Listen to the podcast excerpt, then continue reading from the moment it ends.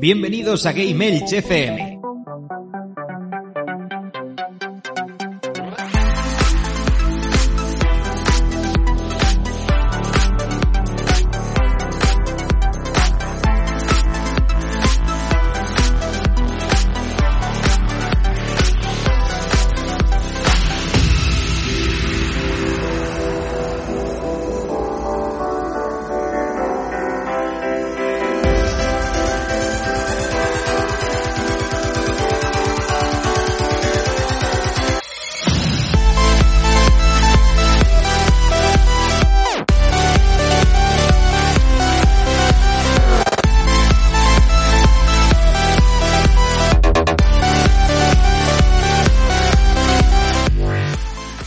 A todos y a todas, bienvenidos a Game Elch. Aquí estamos una semana más grabando y una semana menos para que se acabe la temporada, porque se acerca el veranito, el buen tiempo, sale el sol y nosotros tenemos ganas más de irnos por ahí de terracitas que de grabar por aquí, como es lógico, ¿no? Eso en verano. Pero bueno, aún queda mucho, porque queda, si no me equivoco, un mes, una semana y un día para el E3 aproximadamente, algo así. O sea, está, está ahí, ahí, ahí el E3. Y, y nada, tenemos muchas ganas, sobre todo mis compañeros que voy a presentar a continuación. Sergi Wildis, el DJ de los podcasts. Tú tienes muchas ganas de tres. Tengo muchas ganas de tres, eh, sobre todo de Nintendo, porque creo que este año va a ser la que va a dar los mayores bombazos en el E3, estoy seguro de ello. Y nada, a ver, eh, a ver hoy unos, unos eh, análisis que os traemos bastante fresquillos, a ver si os gustan.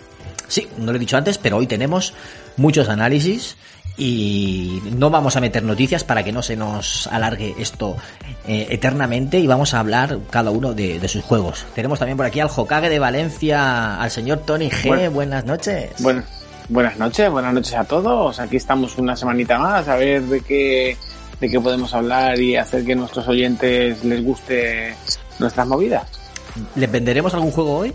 Vamos, a ver, yo no sé tú, pero yo, yo estoy todo el día igual. me refiero me refiero a que Ah, cuando, vale, anali- de ah, analizamos perdona, perdona. dicen me lo has vendido Perdona, perdona. Pa, para, Lo siento. Ay, club de- el club de la comedia no es aquí, ¿eh? viene con 20 de trabajo él Eh, Es que la puesto muy fácil, tío. No, no, el club de la comedia es un poco más allá. Dos o tres canales a la derecha. esa voz que se oye es la de la bugueisa del azar la señorita Larsen buenas noches Victoria Buenas noches, chicos. ¿Qué tal estáis? ¿Todo bien? ¿Habéis pasado buena semana? A mí se me ha pasado como súper rápido y esta vez no es broma, no es una forma de hablar. Es como estábamos hablando la semana pasada de, de Gamer Rata y ya estamos aquí otra vez. Así que Que por Pues cierto ha funcionado, ha funcionado bastante bien ese programa, tiene bastantes escuchas, el de los Gamer Rata. Sabemos de qué pie genial. cojea la comunidad de, de Evox. habrá, habrá que hacer la, la segunda parte, creo yo. Madre mía, esta, esta gente. Y luego, y luego nos quejamos de, del Garvin, del de Days Gone. que, nos, Sí, sí, sí. que nos echa las culpas, es que no puede ser. bueno, pues luego se nos, se nos unirá Gun Kaiser en cuanto pueda, porque por lo visto tiene problemas técnicos, que de hecho nos está hablando ahora mismo por el grupo de WhatsApp y dice que voy, pues mira, mientras se conecta, Anda, mira. ¿Qué pasa? Mira, Con Kaiser justo- creo que acaba de hacer acto de presencia por si quieres saludar. justo ahora se ha conectado Gun Kaiser. Gun Kaiser, ¿estás ahí? ¿El magneto de las ondas? Estoy aquí, lo que pasa es que estaba conectado al wifi y el wifi está muy lejos. No me Ah, no me vale. Bienvenido. Gun Kaiser. Muy buenas. dispuesto a aquí a analizar y hablar de jueguicos? Sí, hombre, claro. Para eso estamos jugando. Ah, Exactamente. Pues nada, como decía, voy a poner las formas de contacto y volvemos enseguida.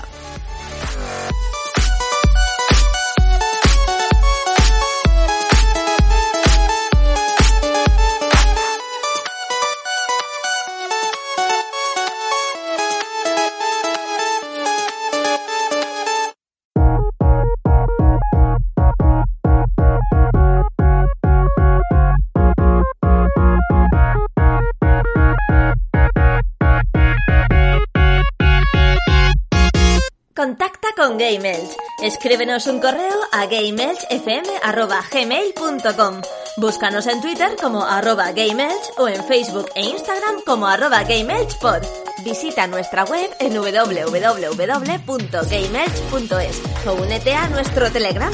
Y escúchanos en iVoox, iTunes o Spotify. Coméntanos si somos tu crush. Y si no, next. Hola, soy Jeff de Astora del podcast La Inditeca y estás escuchando Game Elch FM.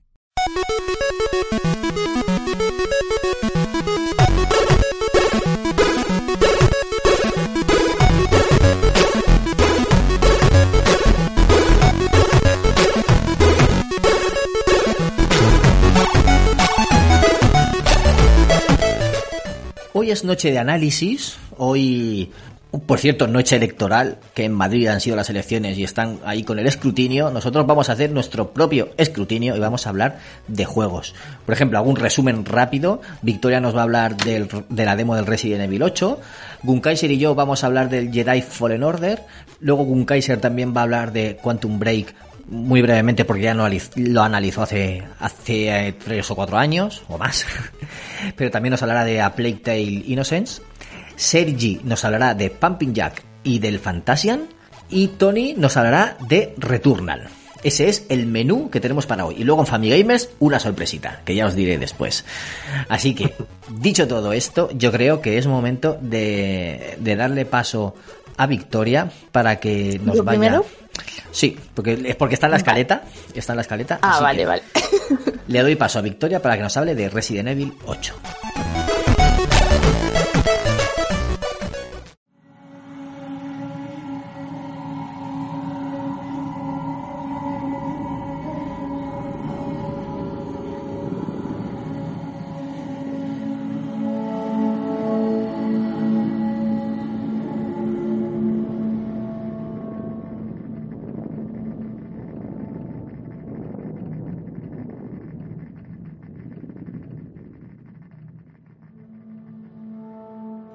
Vale, eh, no vengo yo muy positiva con lo que he visto con la demo, ¿eh?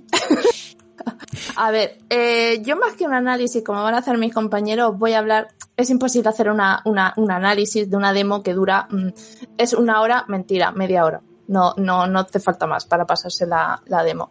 Entonces, una demo muy corta que lo entiendo porque creo que sale ya el juego la semana que viene. Puede ser día 8, día 8, Siete, día 9, siete. 7.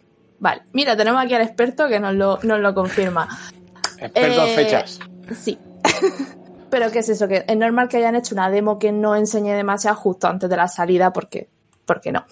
Entonces, a ver, la demo salió. eh, fue una locura. Yo fui de esta gente loca que se esperó a las 2 de la mañana del día porque quería ser de las primeras personas que lo probase, ¿vale? Y en mi círculo así fue, creo que fui de las primeras. Y lo hice en dos partes. He probado por mi cuenta la de Play 4 y vi en streaming participando en directo con otra persona, estábamos los dos al mismo tiempo, eh, la de PC, ¿vale? Tengo que decir que obviamente eh, la de PC gráficamente se ve muchísimo mejor, ¿vale?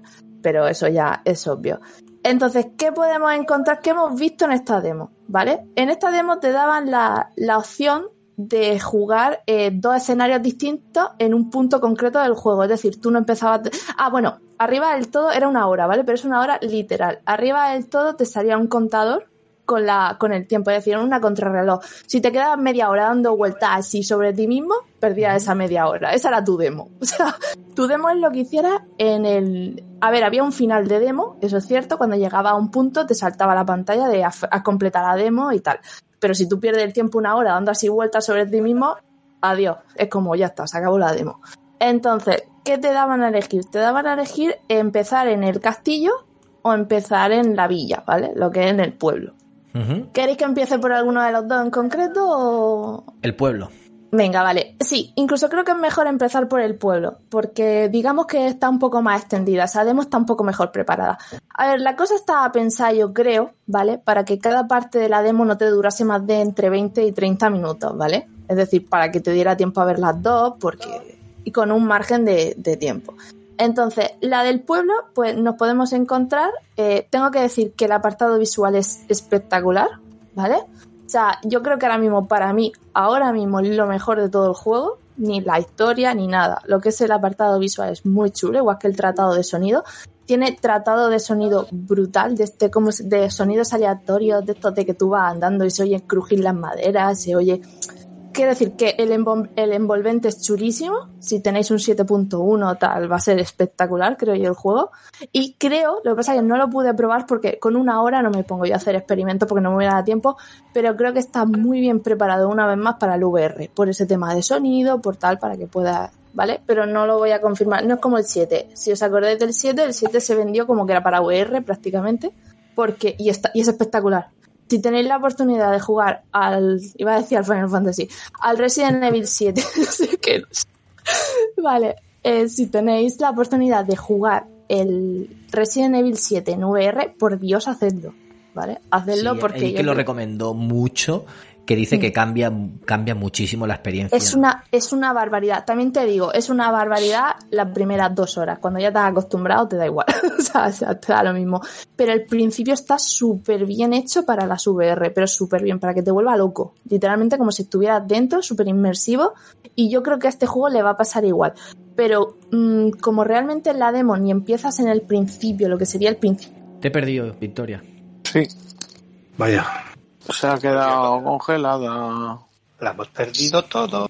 Congelada. ¿Se me oye? Hola. Ahora, ahora sí, Pues- ahora sí, ahora sí. Ha Pues sido una sí, cámara rápida. Yo es que sigo activa, o sea, esto se sigue moviendo, yo os sigo viendo perfecto, no sé por qué me habéis perdido. Bueno, eh, habrá sido a lo mejor una caída. No sé lo último que he dicho, bueno, que eso, que, que realmente en la demo tú empiezas, ¿vale? Eh, en un punto que será el principio realmente del juego, porque es cuando Ethan llega, lo que pasa que no es el principio principio, no te comen la intro de, de, o sea, lo que es la intro, tiene las cinemáticas son justicas para que no pierdas el rato porque eso sigue corriendo. Entonces, eh, empiezas en la parte de la villa, si eliges empezar en la villa, empiezas en la villa en el que te plantean el típico puzzle de Resident Evil, encontrar unos medallones para poder acceder al castillo, los pones y la primera demo es encontrar dos medallones que abren el castillo Dimitrescu, ¿vale? Las puertas al castillo Dimitrescu. Eh, todo bien, te presentan al primer enemigo hombre lobo, porque sí, porque te atacan, o sea, directamente ya te presentan al, a ese tipo de enemigo, eh, te presentan la situación, nos presentan, vemos, se ve, se ve en el tráiler, pero en el juego podemos ver por fin en ese momento al personaje que en teoría va a ser el jefe máximo del juego, que es el personaje que no sé si lo habéis visto en, en el tráiler que se llama Madre Miranda. ¿vale? Eh, ¿Habéis ¿Es visto? la, es, la, ¿Es la grandota? No, No, esa- esa es bueno, Lady no se sabe. No se sabe porque hay un momento en el propio tráiler y en los concept y que podría incluso ser la misma persona, ¿vale? Pero no, te la presenta, no, pero en el propio tráiler y en el propio juego ves como un altar donde ve a los cuatro o cinco mandamases y Madre Miranda está en medio y Dimitrescu está uno de los lados. O sea que no creo que sea la misma y si es la misma ya le explicarán, ya le darán la explicación.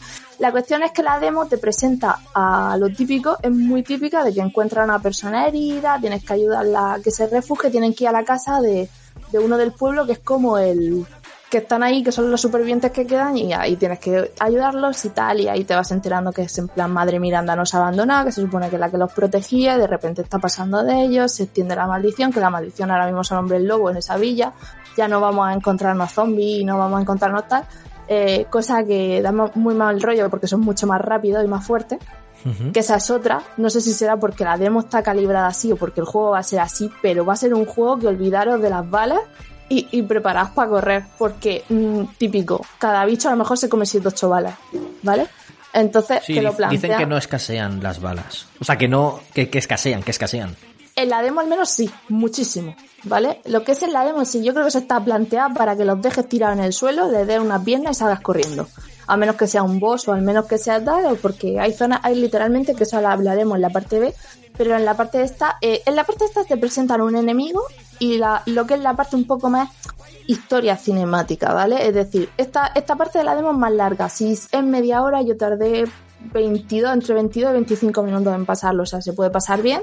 No es excesivamente complicada, pero es una demo que está bien cuadrada. Es decir, es espectacular. Ya te digo, te presentan un poco el, el tipo de gente que hay, que es como gente, si os acordáis, del, más de pueblo, más pueblo así de montaña, tipo Rumanía, tipo, sí que está muy planteada en ese, en ese, en ese estilo. Y, y bueno, y poco más se puede hablar de. Es que realmente tampoco nos dan excesiva. No he visto mecánicas nuevas, ¿vale? Eso sí es cierto, no veo, no veo ninguna novedad respecto al otro, quizás más fluido todo, más. Pero realmente sigue la, lo que es la dinámica del primero y evidentemente comparte personajes y, y todo eso. Entonces, realmente lo que tienes que hacer en esa demo es encontrar los dos demás medallones para, para abrir el, el castillo. Si abres el castillo, se acaba la demo, ¿vale? Ya lo que, lo que tarde. Entonces te sacan fuera, te muestran el tráiler, tal. Y entonces te dan la opción ahora, si has tenido tiempo, que tienes tiempo de sobra, no está demasiado ahogada, ¿vale? Y la primera no, y no es excesivamente confusa, es decir, no es que sea intuitiva del todo, pero no es confusa. Ya puedes jugar el castillo. La parte del castillo a mí me decepciona una barbaridad. Una barbaridad. Quiero decir, si juegas primero y te piensas que eso es el juego, no compras el juego. o sea, por lo menos yo. Porque realmente es una demo que, que está planteada para media hora y yo tengo y yo me la pasé en 6 minutos 50. ¿Qué? Fuiste Sí. por todas, ¿eh? Sí. A ver, eh, realmente vamos a ser sinceros. Me pasó una cosa. La demo, no sé si fue cosa de la demo porque me pasó en las dos, en las dos, pasó en las dos, en las dos plataformas y es que en un punto hay como un auto guardado, pero la demo no puede autoguardar, ¿vale? No hay un punto de, no, no puede guardar, además te lo avisan, esto si te matan, no puede guardar, es una cosa que avanza. Entonces, hubo un momento que hay un auto guardado que me saltó una, saltó en PC, en PC, una pantalla y se bloqueó totalmente el juego y el tiempo corriendo. y es como, pues nada. Y llevamos, llevamos, y estábamos, y por lo que vi, estábamos a puntico de acabar esa, esa parte. Es decir, que eso me lo hubiera pasado en 12 minutos porque vi las cinemáticas, si pasa la cinemática es más rato, pero, pero eso. La segunda vez corriendo fue en 6 minutos 50. O sea, pero eso, que la demo se ve que se tenía el bug de, de que como se volvía loca por el auto guardado, no, te levantaba. La segunda vez no pasó, no sé qué pasaría la primera vez, se ve que tal. Y tal, bueno, la parte del castillo lo que sí tengo que decir que es espectacular. Lo que es, volvemos a lo mismo, el apartado gráfico, recuerda muchísimo, muchísimo, muchísimo a la mansión del primer juego. Las escaleras que se ven del cero, es una pasada, o yo creo que juegan mucho con ese guiño de, del primero. Y bueno, también te plantean el típico puzzle de, de desmontar piezas para usarlas en otra cosa. Ahí sí que, ahí si buscas un poco, eh, sí que más balas. También te digo, sirven de poco. Pero también te plantean la tienda con el, el- ¿era el conde o el duque? No me acuerdo cómo se llamaba el, el personaje. No me Creo que, acuerdo. era, Eh, creo que era el duque. el duque, el que está en Creo la sí. tienda, te presentan de nuevo que está ahí el duque, o sea, que vuelves a verlo, tal.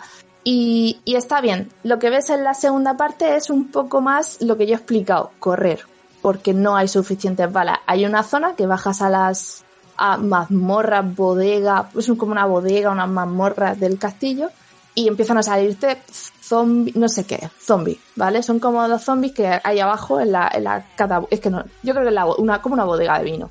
Y, y empiezan a salir, y uno, y otro, y otro. Y además para matarlos son 6 o 7 balas cada uno. Entonces, si tienes 10, vas mal, vas mal apañado. Entonces, en esa parte yo lo que hice fue correr, porque al mismo tiempo te presentan a una de las hijas o alguna de las vampiresas de Dimitrescu, la que tira a todos los bichos y te está persiguiendo. Entonces, digamos que corre por tu vida mientras los otros te atacan. Y ya cuando consigues llegar a, a, la, a las escaleras, subir, escapar de la esa, que además es correr, ni siquiera hay puzzle, se acaba la demo. O sea, que si corres, en 6 minutos te pasas la demo. Pero escucha, Lady Dimitrescu, Lady Dimitrescu A Bien- Lady Dimitrescu, viene a ser ¿la el ves? Mr. X del 2, ¿no? Viene a hacer No. el mismo papel, que te No, persigue. ella, ella no. Bueno, no lo sé. En esta demo, de luego, lo único que hace es que le ve el culo escondiéndose por una trampilla. Ya está.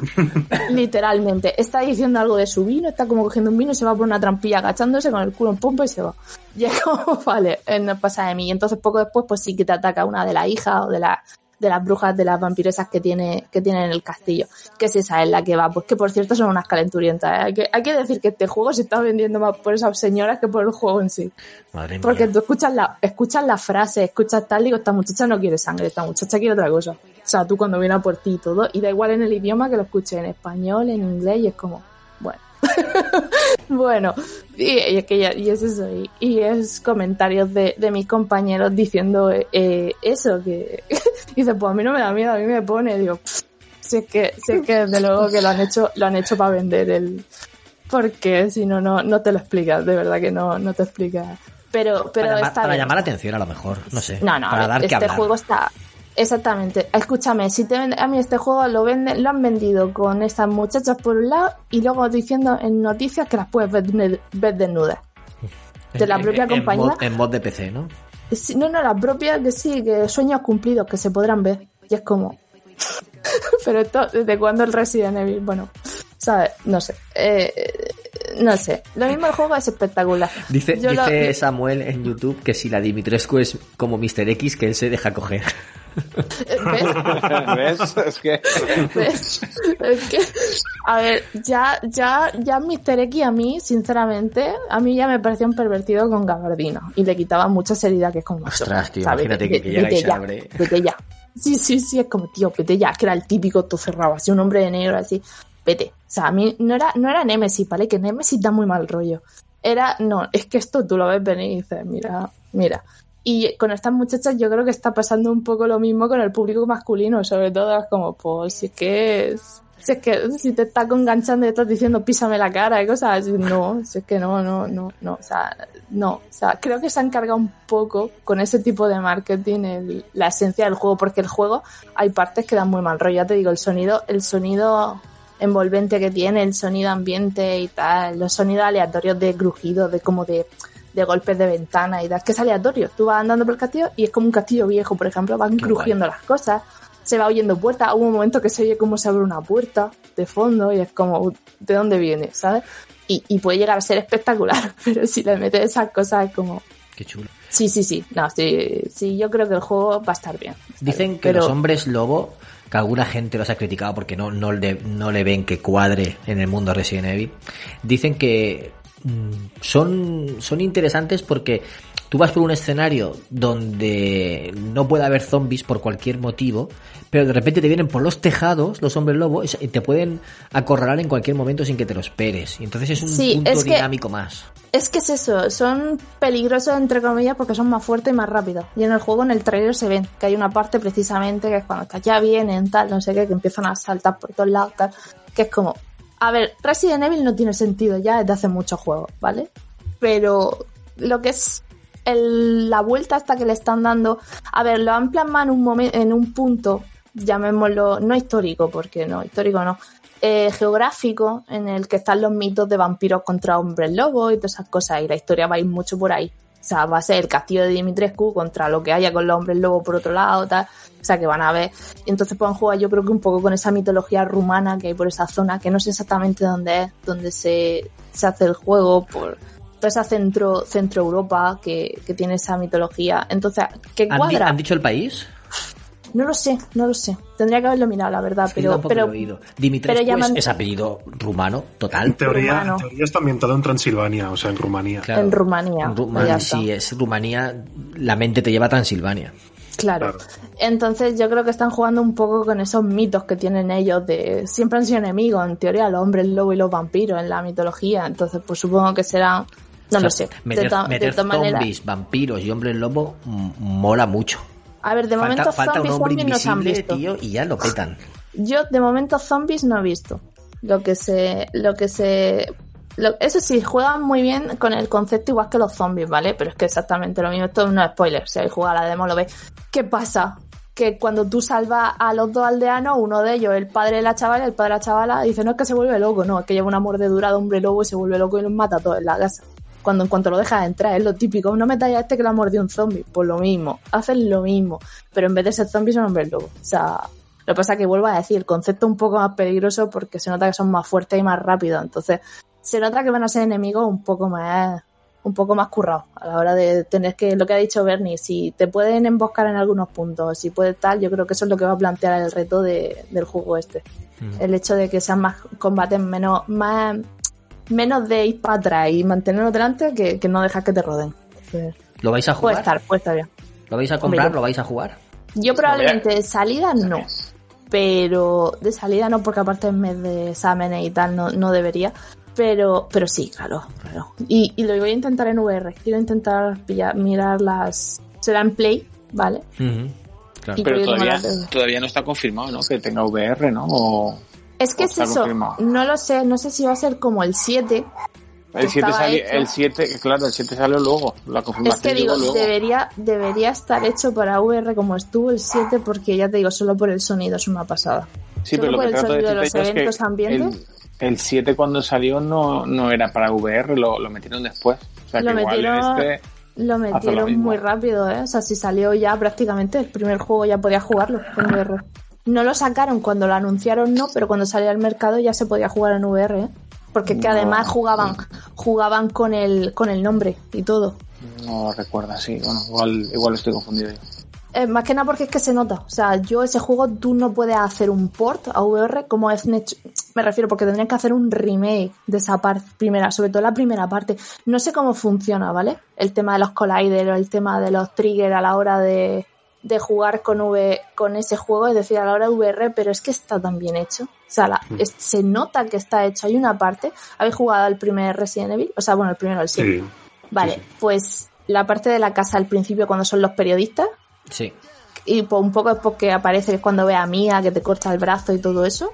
O sea, como se te tira encima Mía, como se te tira encima, como se sale la de las escaleras cuando está en la alcantarilla que está subiendo y se te tiran encima, digo, eso está súper configurado para VR. ¿eh? Sí. Además es que está, está hecho para que el sonido y todo lo note. O sea, es, es una barbaridad, es una barbaridad lo bien hecha. Esa parte está muy bien hecha para VR. El resto, yo llegué hasta la mitad, porque es cierto que cuando llevas mucho rato jugando y tal, sobrecarga muchísimo, porque ya te digo, te vuelves loco ahí dentro.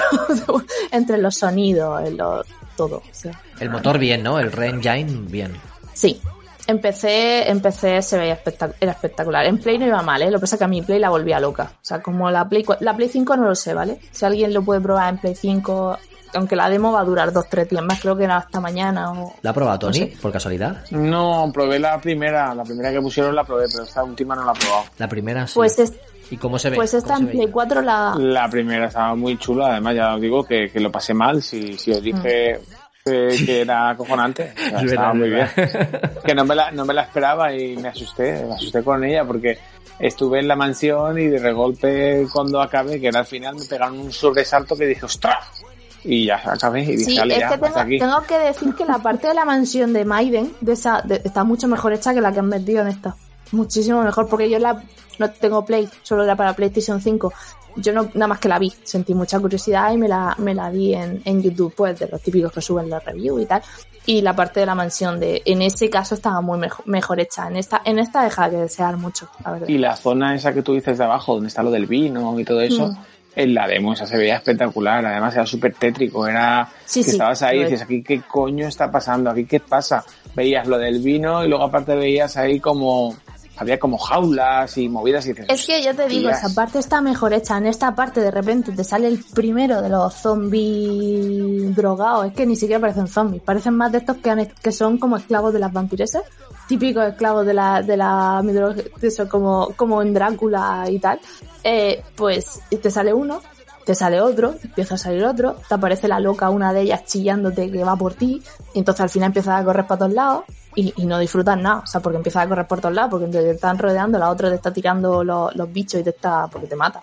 Y tal, y no sé qué, no ves nada, o sea, no ves, dura 10 segundos el, el terror, porque de repente dices, mira, a correr, o sea, ni escenario ni nada, a correr, hasta que logras escapar, porque es medio laberíntico y es como ya está pero en Maiden estaba, estaba mucho mejor, esa parte estaba mucho mejor presentada. En esta es cierto que está muy bien presentada lo que es la parte de fuera, el exterior, que incluso siendo de día da mal rollo algunas cosas. O sea, da mal rollo porque, por ejemplo, está muy, muy basado en, en maizales, en planta alta, entonces cuando vas metido por las plantas que no oyes, que no ves, que tal, que está guay. Entonces también tiene su, incluso eso, siendo de día, sabe mantener cierta tensión. Jolines. Bueno, pues súper interesante, ¿no? El, la demo. Eh, no me habéis terminado de contestar todos. Sergi, ¿tú lo, lo vas a jugar? Sí, por supuesto, no de salida porque me lo podría pillar para PS4, pero creo que quiero jugarlo en condiciones, entonces cuando, cuando tenga la Series X, que espero que sea a finales de este año, para un Black Friday o Navidades, entonces será de los primeros juegos que me pille seguro. Mm, Qué guay, qué guay. Y un Kaiser, tú, a ti te mola, lo- el 7 te, te gustó al final. Sí, tengo de que mía decirlo. No me llamaba mucho la un poco del Se te está cortando cada frase. O- os lo traduzco, le ha gustado y va, quiere jugarlo. Gracias. No, eso, que, que, que no era el estilo que yo esperaba, y pero me gustó mucho, así que este- sí, pero como dice todo el mundo, no lo pillaré de salida seguramente. Es que después de un, de una se- de un programa de gamer ratismo, de gamer rata, de, de ahorrar, ahora aquí nadie se atreve a comprar juegos de salida. Bueno, a ver, yo si tuviera Yo si tuviera nueva generación o un buen PC, seguramente lo pillaría de salida, ¿eh? Mm. Ya te lo digo. Mm. Pero para jugarlo en PS4, que es la versión recortada, pues prefiero esperarme. Se nota, ¿eh? De la... A ver, Claro, se, ve muy, se ve muy bien, ¿vale? Mm, No, hay, no te voy a decir que no se vea bien, pero en PC se ve mejor. o sea, ¿Han confirmado que, que la otra versión sea gratuita o no? El, si tú te compras para Play 4, puedes jugar en Play 5 la versión de Play 5. O sea, te- te- sí, Capcom. el No update sé. es- Capcom. ¿Te vale la misma A para las dos o no? No está confirmado. A ver, yo no tengo información sobre eso, pero vamos, creo que no. ¿eh? O sea, tú jugar, si te compras el de Play 4, en Play 5 jugarás al de Play 4. Hmm. Pero en Xbox sí, ¿no? Entiendo, porque... Claro, claro, ahí es diferente. Vale, la vale. jugada, lo que está haciendo muy bien Microsoft es eso, realmente, que si no le tienes que ponerlo ya, pero el otro es el que genera dudas. O sea, tú te compras en, en Xbox, da igual donde lo compres, que vas a jugar siempre la mejor opción posible, ¿no? Sí. Claro. Smart Delivery. Guay, guay, guay, interesante. Bueno, pues vamos a vamos a dejarlo aquí, si os parece bien. Si nadie tiene más, si nadie tiene más no, dudas. sí. Por mi parte tampoco, sí que tampoco da para mucho. Para, Claro. O sea, te da para eso, para que te haga un poco a los controles, para que vea un poco lo que se te viene a la, en pequeñas cantidades a- en grande, para lo que se va a venir en grande, así que ya está. Por mí también ya está. Correcto. Pues nada, vamos a pasar ya al siguiente, que estoy viendo la escaleta y es el, eh, el Jedi, el Jedi Fallen Order.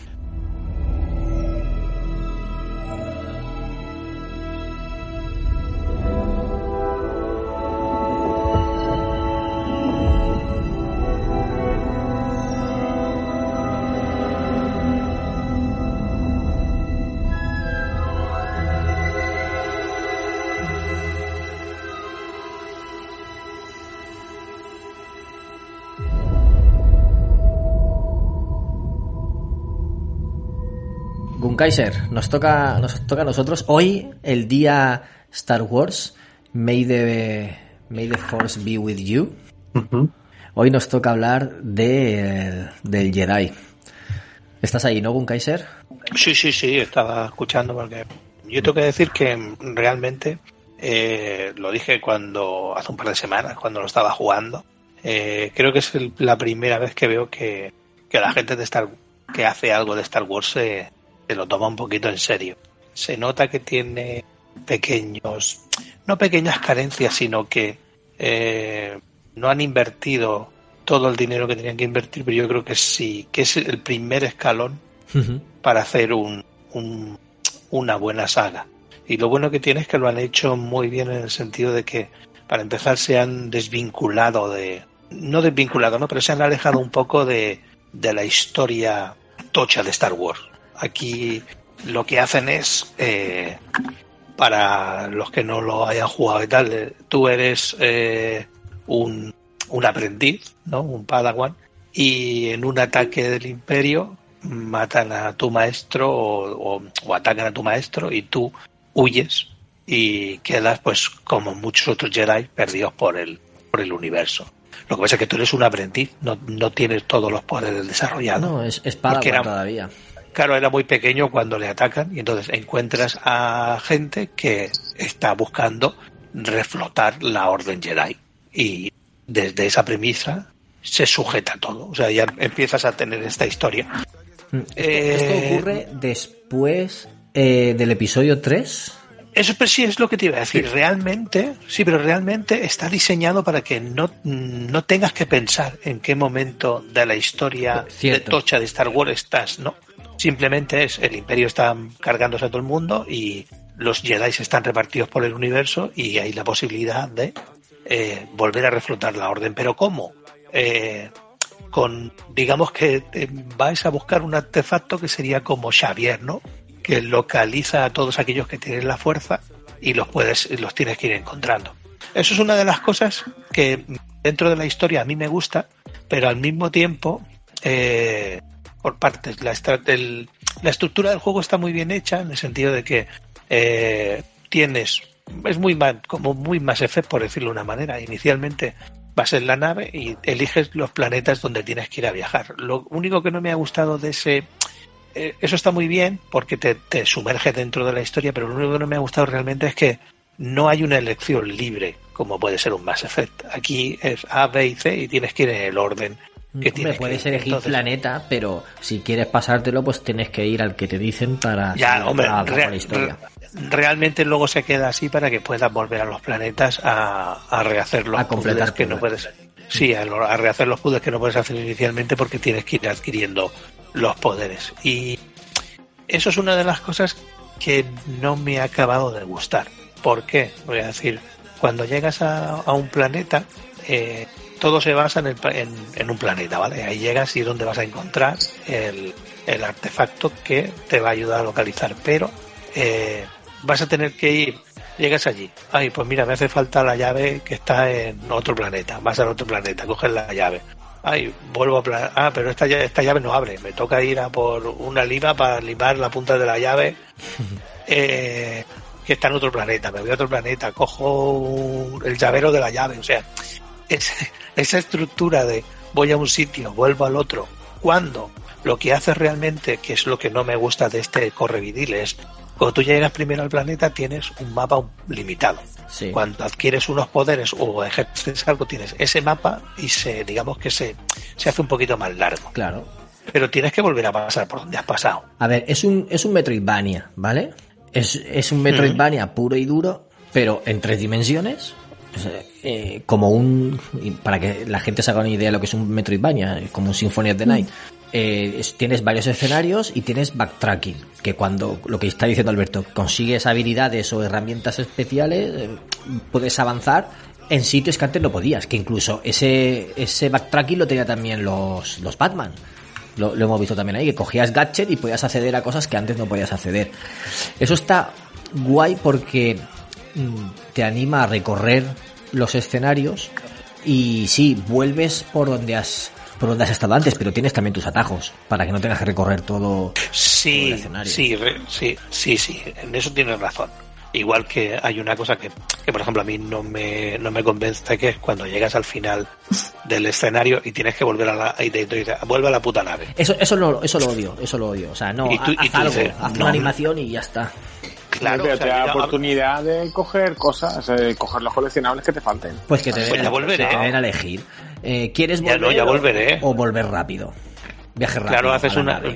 Eh, eh, Está bien solucionado, porque es verdad que sí que hacen una cosa que está muy chula, que, que lo que hacen es como que el planeta suelta unos, un, como unos volcanes, no son unos volcanes, son como unos geysers, pero de aire. Y entonces tú, si saltas en ese geyser de aire, te catapulta al siguiente. Entonces, en Dep- cuatro depende del planeta. Sí, exacto lo que te iba a decir, pero es que hay otros planetas en los que hay uno en el que estás dentro de una catacumba, de un castillo, de un tal, y cuando te dice, ahora tienes que volver. Y miré el mapa interno y dije, no, anda, no me jodas. Que para salir de aquí me tira una, para entrar aquí me tira una hora. Es verdad que hay atajos que en vez de una hora, pues te tiran media. Pero, pero es, está mal resuelto. Eso sí que es una eso cosa está que mal, eso está mal, eso te coincido. Y hay otra cosa, otra pega que le pongo bastante fuerte, que son los tiempos de carga. No sé lo que te tardará a ti a car- en cargar la pa- una pantalla o el respawn cuando te matan, que, que le das a, a reaparecer. A mí en la One Fat me tarda No, mucho. Si, si le bajas la, la dificultad, no, car- no tarda tanto en cargar. Y de hecho, si le bajas la dificultad, también pasa una cosa. Cuando, cuando te mata tres veces, con dificultad media o alta, te, te reinicia en el último, en el último, eh, tienes unos sitios para meditar. En los puntos de guardado, sí, claro. Pero si le bajas la velocidad cuando te mata, o sea, la, la, la dificultad cuando te mata, no te manda a los puntos de guardado.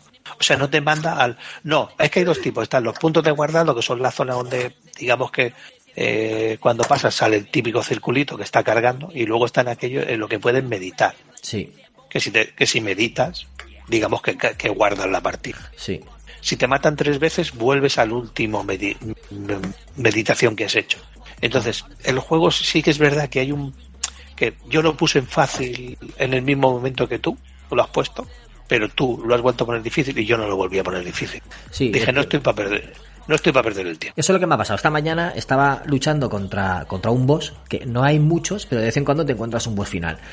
Y, estaba enfrentándome a él. Y una pelea que dicen, dicen por los análisis que, que he escuchado o que he leído, que es un, es un poco estilo Dark Souls Light.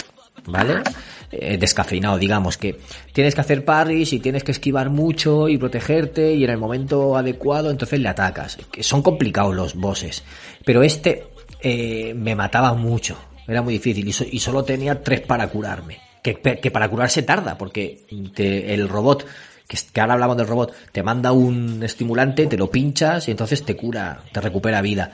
Pero mientras que lo, se lo tira, lo coge y se pincha, pierdas, pierdes unos segundos y en esos segundos te puede, te puede atacar. Bueno, la cuestión es que este, este boss me, me estaba matando y, cuando me mataba tardaba en cargar, pero es que tardaba casi un minuto, tío. Tú déjate un minuto ahí esperando a que te cargue y pierdes el ritmo. Y un par de veces he Claro, cuando te puede matar enseguida en la siguiente partida, a lo mejor te da dos golpes mal dados y te cruje. Y Eh, vuelta claro, a empezar. otro Y vuelta a empezar. Y he estado dos, dos veces a punto de ganarle, que me quedaba nada, dos, dos toques, tres, y le ganaba, y, me ha matado, y entonces me he enfadado, digo, es que estoy aquí, voy a perder toda la jornada de juego de hoy con, con este, con este jefe, y digo, no, hombre, bajo la dificultad, le bajo la dificultad, me la he pasado, y, y entonces luego la he vuelto a subir para seguir avanzando. Pero, por el, pero ha sido por el punto de guardado, porque es que no podía y, y por culpa de eso he tenido que, que bajar la dificultad y luego volverla a poner en medio, digamos, en normal. Bueno, retomando lo de lo del juego, él está acompañado por un robot que se llama BD, B- BD8 era el número no me acuerdo, pero parece No, siete creo que es. sí. parece que le llame bebé. O sea, Me recuerda al, al Death Stranding, que le llama bebé, bebé, pues este... Pero ese es el de las pelis, ¿no? No, El, re- el redondo Ah, no, vale, no, vale. Es, es pequeñito cuadrado. con- pequeñito cuadrado. Es como si fuera cortocircuito. Es pero porque con- así- Sí, se BB8 parece es a el de las Wally un pelis. poco. sí. Como BB8, el de las pelis. Digo, no sé. Sí, no, pero es diferente, es diferente. Este es eso, a lo mejor Este es es un... BD. D, D. Ah, BD. Ah, BD, B, BD, B. BD. 8. y parece que diga bebe. Y le dice bebe, bebe, y parece que diga bebe. Me Ah, recuerda vale. al Death Stranding. Pues te ayuda, ¿no? Además está muy, está muy bien hecho porque te- tiene también una simbiosis muy importante con él. Sí, se hacen amigos, el- hablan mucho, es tu, es tu con el compañero. robot. Sí. Y a veces habla con él y te, te cuenta a ti cosas a través de él, ¿sabes? Eh, digamos que él te representa. Él se pone a explicarle cosas al robot y entonces en, en realidad te lo está contando a ti, ¿no? Es el, es el recurso narrativo que tiene. Pero me gusta mucho cómo indaga por los mundos, va al planeta de los Wokis, de, Chihuahua, que es todo naturaleza, y va- viaja a otros planetas, cada uno tiene su mundo diferente. Una cosa positiva que tiene, que ya lo comenté, es que si lo que tú matas o, cortas por la mitad suelen ser robots o animales, bichos. Pero a los soldados no los descuartizas en ningún momento. Se ve que se caen, pero no, ni hay sangre ni nada. Cosa que mm, a los niños no les, mm, no les asusta. O sea, yo puedo jugar este juego, mi hijo lo puede estar viendo que no le, no le asusta. Incluso él me anima, mira un bicho por ahí, un animal, vea por él que te, que te mata.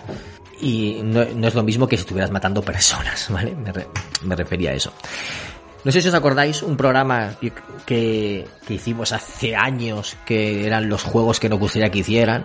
Y yo pedí un juego de aventuras con plataformas, con, con también algo de naturaleza, selva y tal, pero que en vez de pistolas tuviera espadas y tuviera algo de exploración. Y entonces fue cuando Tony dijo, Dora la exploradora.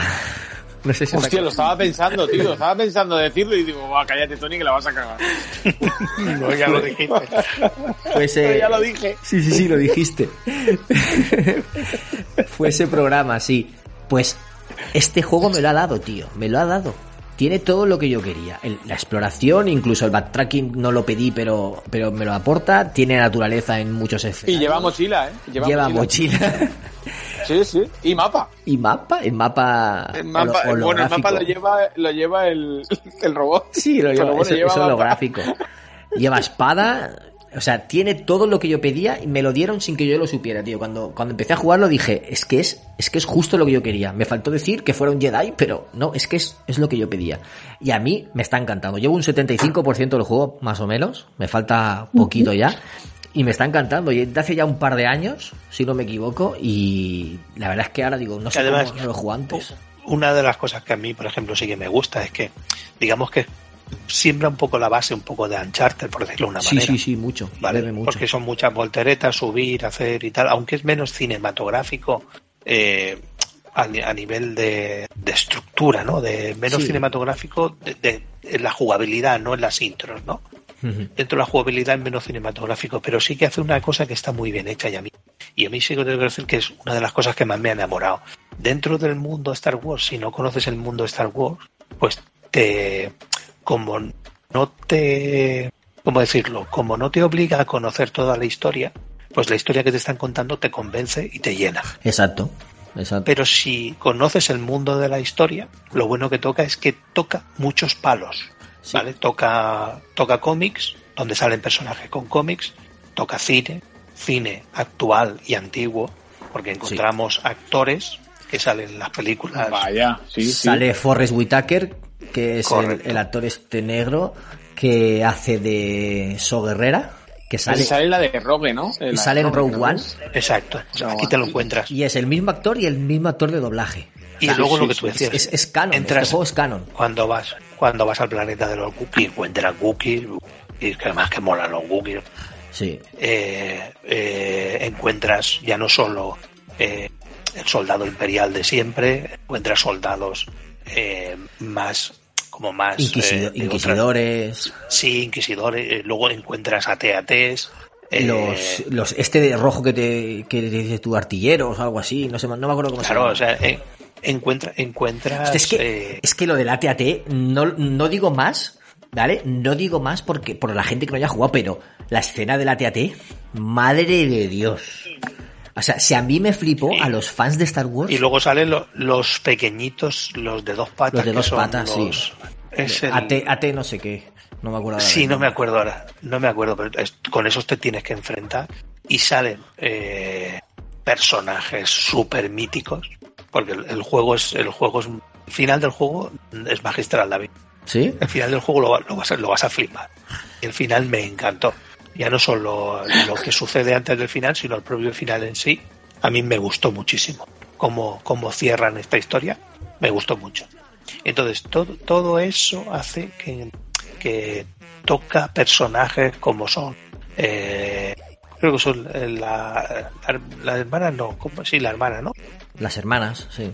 Las hermanas viene de, de una historia que viene de, creo que de un cómic, no estoy muy seguro. Yo no las Pero, conozco ya te nada. digo, sí, pero yo, yo sí que conozco, no conozco tanto el mundo de Star Wars porque no soy, pero tengo amigos que sí que lo son y y que conozco un poco el en sí.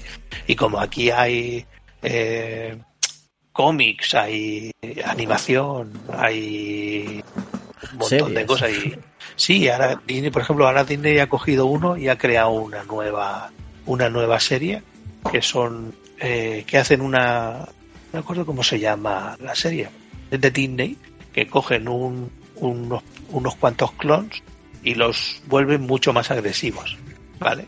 Y, y son como súper destructores, pero creo que se les va Star Wars Republic, te dice José Cruz. y se vuelven, no me acuerdo muy bien, y se vuelven contra el imperio. No, porque creo que se llaman los clones no sé qué, como los clones malos o algo así, no me acuerdo muy No bien cómo sé. se llama. Pero te- está todo metido en el, en el lore, porque te habla, creo que han- ha comentado alguien por ahí, José Cruz creo que ha sido de la Orden 66. eh, Correcto, correcto. Te hablan de la, la purga, no sé si es lo mismo. La purga de los... Sí, más o menos la, la orden la orden 66 sucede justo cuando Es cuando está en el, en el Senado, ¿no? Que en la película. Que sí, claro, no, la orden la orden 60 la orden 66 que maten a todos los Jedi. a Troya. Sí, la purga. cuando- Es como la purga, sí. O, o la Sí, purga es exacto, consecuencia de la lo- 66, no sé, algo así. de, de hecho la menciona cuando tú huyes que están atacando al, al eso hay un momento en el que uno le dice al otro ejecuta la orden Sí. Entonces, mm, digamos que todo eso sí que está muy, muy bien hecho, ya te digo, y, y que a medida que vas avanzando en el juego, Sí, pero es que te habla, te habla de las guerras clon por ahí en algún momento. correcto. Te habla Ay, de. Pero llega un momento en que se mete dentro de la de, la, de, de Star Wars, Star Wars, de la base principal, que ya es el, el camino final, y es brutalísimo, brutalísimo, ya te verás que te va a encantar. Y luego, lo que hablábamos de los poderes y tal, por ejemplo, tú dices que a ti no te gustan las dos espadas. No, no me gusta. A mí las do- No me gustan las espadas. A mí las dos espadas sueltas no, pero unidas sí, en sable. No, en, en- en un bastón a mí no me gusta. En un bastón no. Ah, pues a mí, pero las puedes separar, puedes tener una espada en cada mano o en bastón. No sé, yo no he llegado, yo no he llegado a estar separadas todavía. No, sí, en el momento que las tienes las puedes separar. No lo he visto. Yo he visto que, que puedes seguir con una o, o que se abre también por debajo. Pero bueno, no, Eh, no, Ya no me acuerdo si, tiene- si tienes que adquirir un poder o no, pero no- yo no vamos a, a creo. Bueno, quiero decirte que, que, que puedes tener una espada, porque aun teniendo las dos, puedes tener una y la otra guardada. Sí. Puedes tener las dos, una en cada mano, o puedes tenerla en bastón. O sea, quiero decir que el juego está hecho para que tú elijas también la forma que tienes Sí, de, tú, tú puedes de elegir tu forma, tu forma de combatir. Hmm. Y to- y todo eso está muy bien hecho.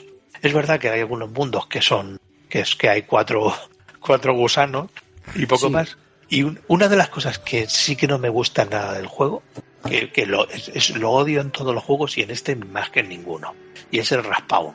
Ah, Tú, en- tú en- sí, pero tú entras a un escenario y hay dos soldados imperiales y le está diciendo uno al otro, oye, ¿te acuerdas ayer que vimos un partido de fútbol y tal? Los matas, sales de la sala, vuelves a entrar y cuando entras le dice uno al otro, oye, ¿te acuerdas del partido de fútbol que vimos ayer? Sí, eso está. Y tú dices, no, me- no me jodas, los matas. se hace, que se hacen los muertos, tío. Y es como, Sí, sí. y, y es Vas como para sigamos la conversación. Si no vas para adelante y cuando vuelves para atrás le están hablando del partido de fútbol otra vez. Tú dices, pero, pero a estos dos si los he matado siete veces ya. Entonces, ese, ese respawn no me gusta. Que haya respawn, pues vale, hay respawn, pero hay muchos de ellos que tienen la misma conversación siete veces. Va a matarlo. Entonces, Sí, pero Con mala Hostia, leche ya le bocía. hoy Tony está sembrado, ¿eh? Hoy. Sí, yo yo no sé qué me pasa, ¿eh? yo os pido disculpas, de verdad. ¿eh? Hoy tengo yo la vena torcida. Nada, para terminar, que lo del respawn de los enemigos se justifica porque es, es, es un Metroidvania y si acabas con un soldado y luego no aparece sería un paseo, entonces tienen que, tienen que volver a aparecer. Cuando, lo malo es que cuando guardas partida te vuelven a aparecer. No es cuando sales de la habitación, incluso cuando guardas partida, que mm, es una tontería.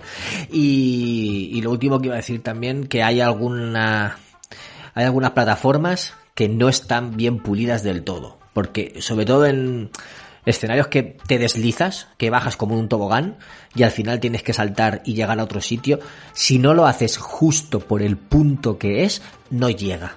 Y te caes, y te caes, y te caes, y te matan. Me, he caído de veces con cosas de esas, hasta que no lo haces perfecto, no, no llega. Y eso, tío, no, no está bien. Porque es que eh, el movimiento tampoco es súper preciso como para que sea fácil que te salga Luego- bien a la primera. luego se, luego se subsana, porque luego adquieres la voltereta doble que tú no la tienes todavía. Sí, sí, la tengo ya, la tengo ya. Ah, pues con eso llegas casi todo. Ahora sí, ahora sí, pero lo que he sufrido en el hielo, uf, eh. Eso sí. Pero ahora también hay un par de puzzles. También hay un el poder de la que- fuerza eh, mola mucho como lo vas adquiriendo porque te vas acostumbrando a usar los poderes y cuando te has acostumbrado te, te dan otro y cuando te has acostumbrado te dan otro. Entonces, ahora mismo llega un momento en que puedes hacer la escena de de Darth Vader en Rogue One cuando entras a un pasillo. ¿Sabéis la escena que os digo? ¿La habéis visto la peli? Sí. La del final. Sí. O sea, tú puedes Sí. llegar a un pasillo, verte unos cuantos soldados del imperio y empezar. Este lo traigo para mí, eh, este- el otro lo empujo para allá, este lo paralizo eh, y hay clum, clum, clum, clum, clum. Y lo puedes hacer. Además, el árbol de habilidades también te permite ir por un lado más que por el otro en defensa, en ataque o en, Sí, lo que tú o en prefieras. poderes. Y, Está puede hacer que cada uno de, de los personajes sea totalmente diferente. O sea, que tú tengas un, un personaje totalmente diferente. Y yo creo que vamos a ir dejándolo ya porque hemos contado bastante, no quiero que eso nos alargue mucho. Decir que las cabras son una puta mierda que las odio. O sea, son los bichos más jodidos para mí son las cabras esas de tres cuernos. Vale, vale, sí lo he dicho las cabras, digo. ¿Ha dicho las cam- ¿La cámara, dicho la cámara o las cabras? Las cabras, las cabras. Cabra, la cabra. He entendido las cámaras, digo. Qué, Puede ser. qué- qué asco de cabras, cabra. tío. Qué asco de cabras, las odio. Madre mía. Y, eso, estoy súper contento con el juego, de verdad, contentísimo. Lo estoy disfrutando mucho. Fijaos que yo siempre digo que me, que me gusta jugar a los juegos con historia, me gusta jugar a los juegos por su historia, y este me tiene enganchado por la jugabilidad. Es jugabilidad pura y dura, súper entretenida, súper divertida. Tiene, tiene, tiene parte de historia también, pero este te engancha por la, por la, eso, por la jugabilidad. Es que estaba leyendo un comentario que me dice Game Boy que Bernie insiste en que es un Metroidvania, pero no estoy de acuerdo. No veo que la premisa sea la exploración ni que la acción esté en segundo plano. Yo lo entiendo como un hack and slash de aventura. Es hack and slash, pero es, muy Metroidvania. O sea, tienes muchos puzzles y mucha exploración por todo el mundo. O sea, lo que haces es explorar todo el rato. ¿O no? Desbloquear el mapa. Mm. Bueno, que, que Sergi también lo jugó, que me lo ha dicho antes fuera de Mm. micros, y él lo jugó, lo jugó de salida también. Sí, sí, sí. Y eh, me gustó mucho. Lo que pasa es que, bueno, sí que son eso. Hay, hay cosillas que pulir, que es lo que habéis comentado, sobre todo con Kaiser. Y hay aspectos jugables, pues que en algún momento se pueden hacer repetitivos y tal, pero bueno, es la primera vez que hacen un juego así, eh, la gente de Electronic Arts, y ya era hora, para variar un poco. Eh, lo dicho. Ahora me digo eco. Eh, porque No, he vuelto yo. now He vuelto. Vale, vale. He vuelto yo. recording. Vale. Lo dicho, que nos ha gustado mucho, estamos muy contentos. Han confirmado secuela, que quieren hacer una saga. Seguro que la jugabilidad, los movimientos los pulen mucho más. Y tengo muchas ganas de que llegue. No sé si tardarán un par de años todavía, pero tengo muchas ganas de que llegue. Y le doy las gracias a Microsoft por, por meter el EA Play en el, en el Game Pass y poder jugar este juego, tío. Porque de verdad que me, me llamó la atención cuando lo, cuando lo analizaba la gente. Y digo, este puede que me guste, pero es que ahora que lo he probado, me encanta. Y nada, dejamos aquí el, el análisis del Jedi Fallen Order y nos vamos ahora al siguiente, que será... Chan, chan, chan, chan. Venga, el Pumping Jack de Sergi.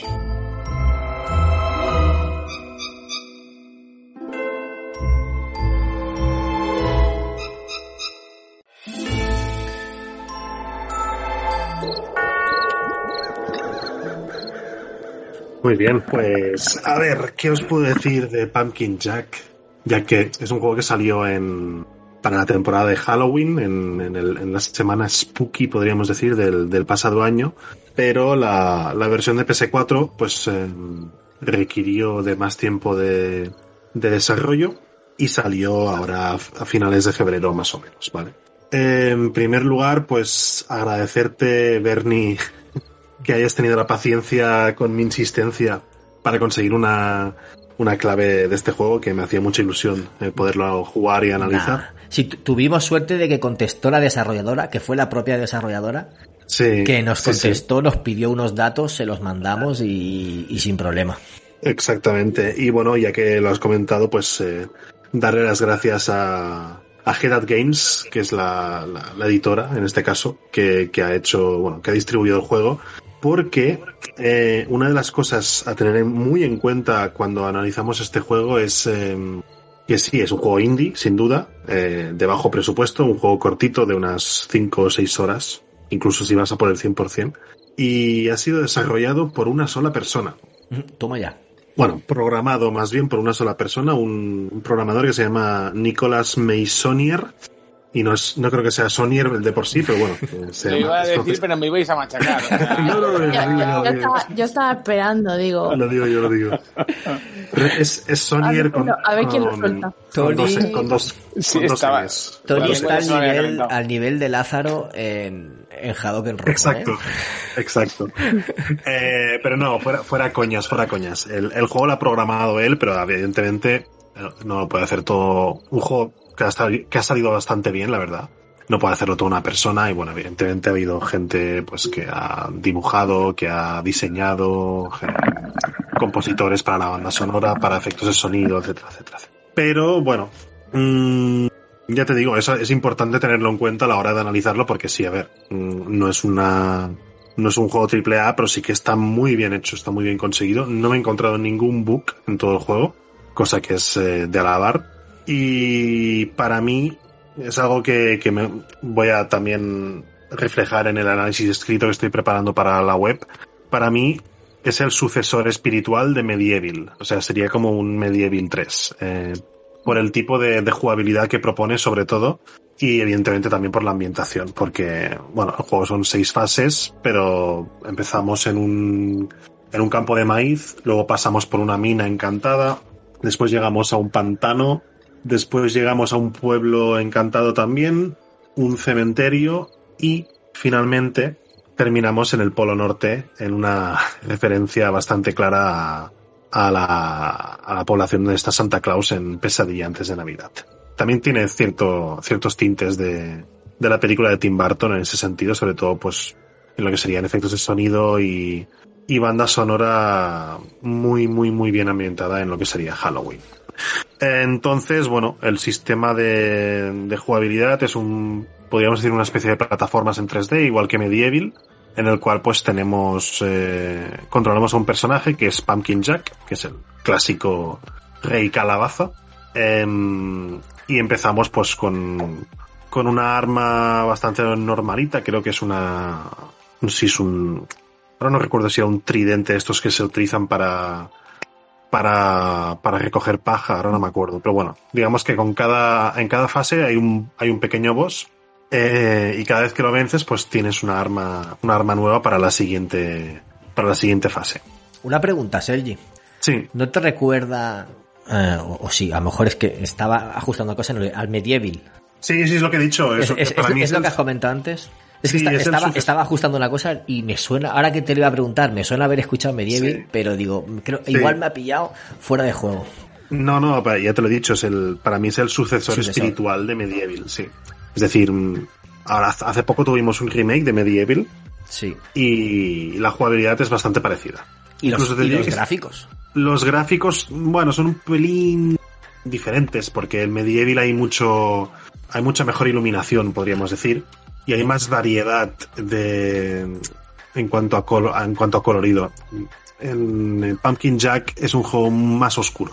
En todos los escenarios y todo son, son escenarios mucho más oscuros que, que los que podemos encontrar en Medieval, porque en Medieval sí, al principio hay un cementerio, pero luego ya pues pasas en zonas más iluminadas, podríamos decir. Y lo que iba a decir es eh, el sistema de combate es muy, es muy sencillo, pero muy efectivo. Eh, pues tienes, tienes un botón para, para atacar, un botón para rodar, eh, tienes un botón también para esquivar algunos ataques. Y luego en, bueno, sí, a los primeros minutos del juego ya tienes, tienes un cuervo que te acompaña y te permite hacer ataques a distancia. Es decir, tú con el cuervo lo puedes lanzar contra un enemigo o puedes lanzarlo contra algún objeto pesado como un puente para poder eh, deslizarlo y poder cruzar, por ejemplo. ¿Qué, qué tal las físicas del juego? Muy buenas, muy buenas. ¿Sí? Sí, sí, sí, sí. Eh, en- sobre todo se nota mucho cuando, cuando haces el tema de plataformeo, cuando tienes que saltar. Sí. Tienes doble, tienes doble salto también. Sí, lo estaba viendo ahora en el, en el gameplay que he puesto. Sí. Y están muy bien trabajadas las físicas, sinceramente. Eh, otra particularidad es que tiene sus minijuegos, podríamos decir, y es que en, en cada fase, en algún momento, normalmente a mitad de fase, tienes que utilizar una habilidad especial de Pumpkin Jack, en la cual se arranca la cabeza y eres una calabaza con, con patas, como si fueras un pulpo, y tienes que ir haciendo, bueno, la jugabilidad cambia un poquillo ahí, tienes que hacer, eh, tienes que resolver algunos puzzles que hacen pues que el juego no sea, no sea tan monótono y la verdad es que le dan una, una diversidad jugable mucho, mucho mejor de, de lo que, de lo que esperaba. Eh, ¿Qué más puedo decir? Bueno, el tema artístico es, para mí es, es único, Mm, muy cartoon, muy del estilo de los, de los últimos Crash Bandicoot que nos ha traído eh, Activision, y sí, y bueno y, y Spiro que han sido más o menos eh, el mismo el mismo diseño. Es decir para mí es un es como si fuera un cel shading pero un poco mejor un poco más trabajado tema texturas brillos iluminación etcétera etcétera.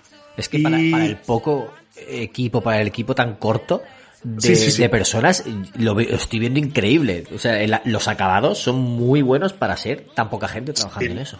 tiene muchísimo mérito lo que ha- lo que han hecho esta gente ¿Cómo Sobre se financiaron? ¿Con Kickstarter o algo? no me suena Mm, igual sí espérate porque lo voy a buscar ahora Es que si no, No me ¿cómo, suena. cómo- cómo van a poder hacer eso tan trabajado, tanto tiempo? Porque eso, eso requiere tiempo. Porque no, no- Mm. tampoco sé la duración que tiene el juego. no no no no no Pues mis dieces. Porque vamos. No, no, no, no, no.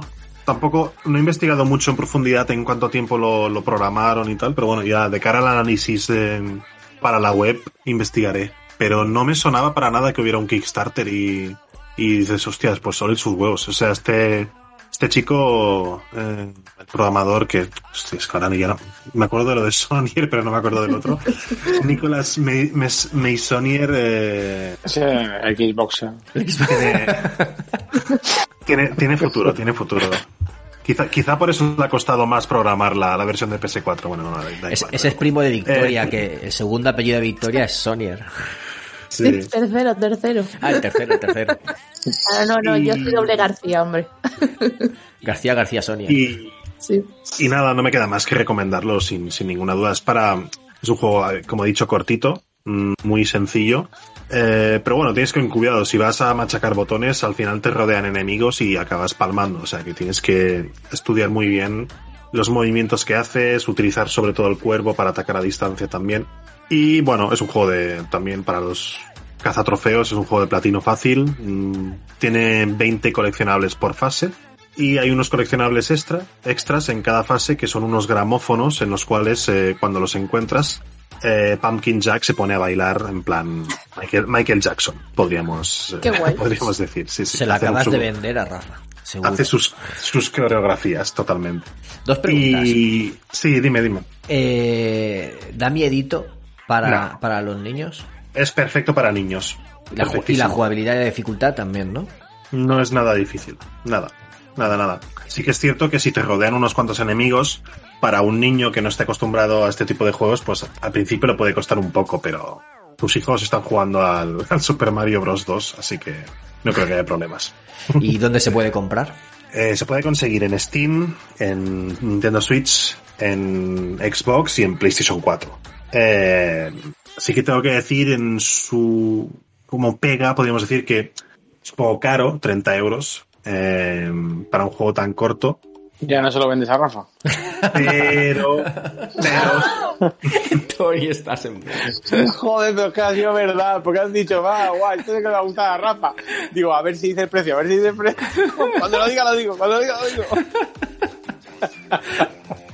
Pero sí que es cierto que, a ver, viendo de, de, lo, de dónde viene, siendo un juego independiente y lo bien trabajado que está, se lo merece. Se, se merecen recuperar un poco ese, esa inversión que, que habrán hecho. Entonces, bueno, ahora está ese precio, pero de cara al próximo Halloween, eh, a no ser que saquen algún DLC o algo, que podría ser, nunca se sabe, Puede ser. eh, supongo, que, supongo que harán alguna oferta o algo seguro.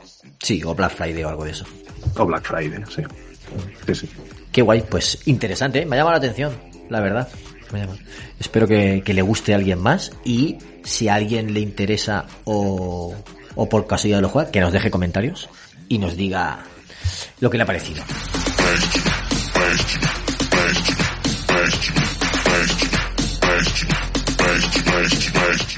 Bueno, pues vamos a cambiar ahora, vámonos a por un reciente lanzamiento que salió el viernes, le doy el turno a, a Tony y nos va a hablar de Returnal para PlayStation 5.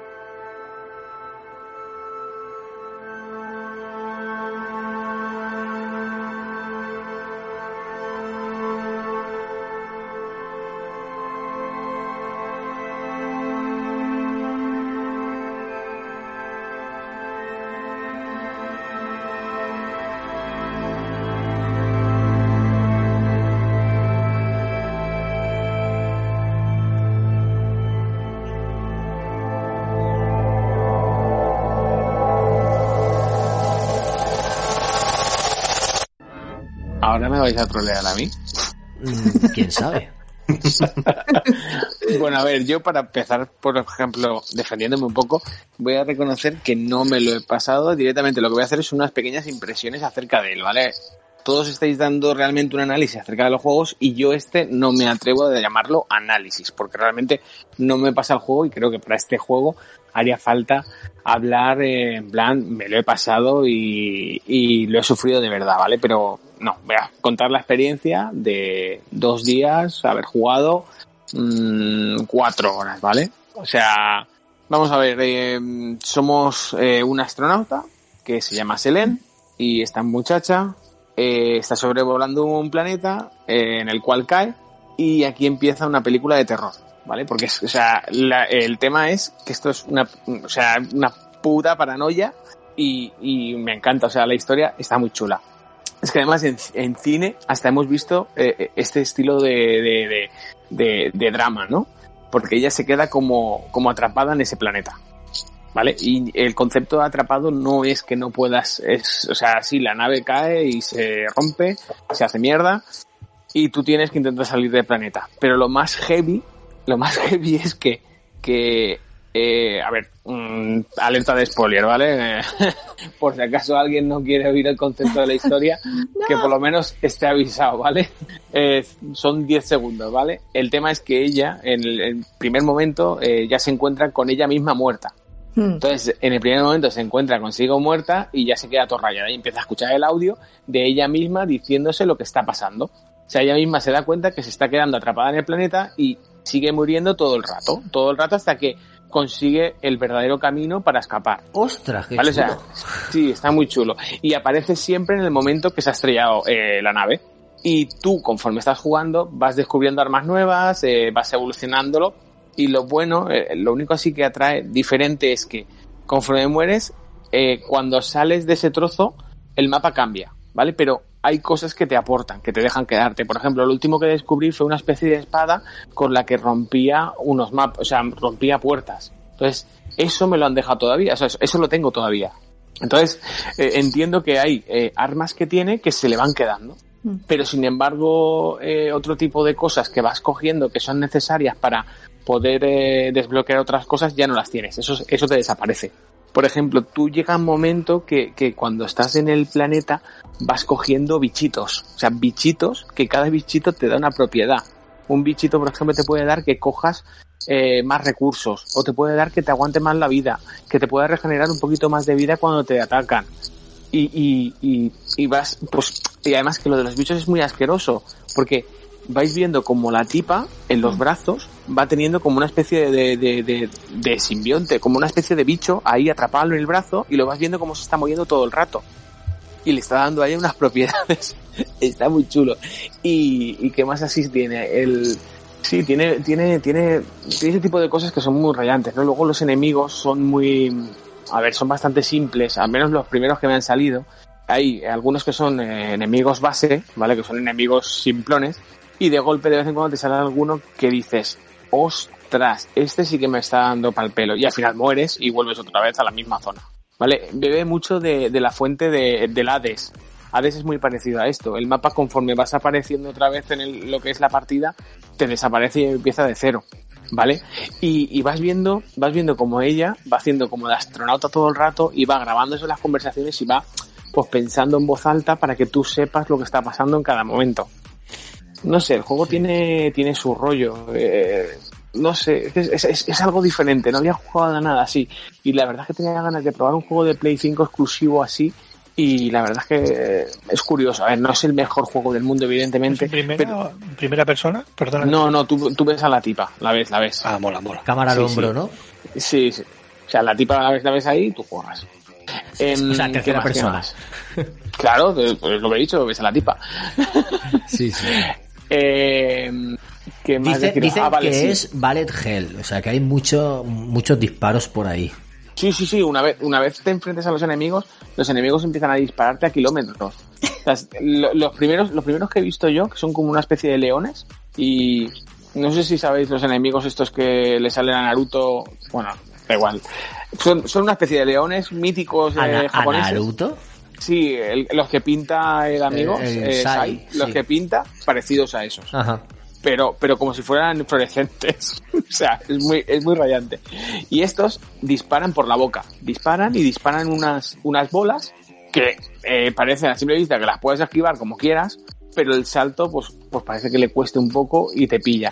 No sé, eh, eh, en principio me está gustando. O sea, lo que he podido jugar me ha gustado. Hay que darle un poquito más para saber realmente si te lo estás pasando o no, porque como mueres, Claro, eso iba a Eh, preguntarte. ¿Notas, no no- sabes ¿notas el avance o no notas que avanzas? Claro, lo que noto es que ella va aportando más información. Porque conforme vas avanzando en el mapa, vas descubriendo cámaras diferentes. Hmm. No siempre estás en las mismas cámaras. Entonces, conforme entras en la cámara, dice, en esta cámara estoy viendo eh, no sé cuántos exoesqueletos muertos que parece que están, o sea, están aquí haciendo, yo qué sé. ¿Sabes? Ella va como planteando que, que- está descubriendo algo.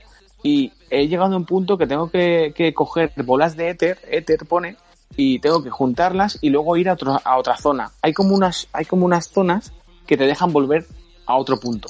O sea, dentro del mismo mapa del que estás descubriendo en ese momento, hay como unos puntos que te dejan volver al anterior.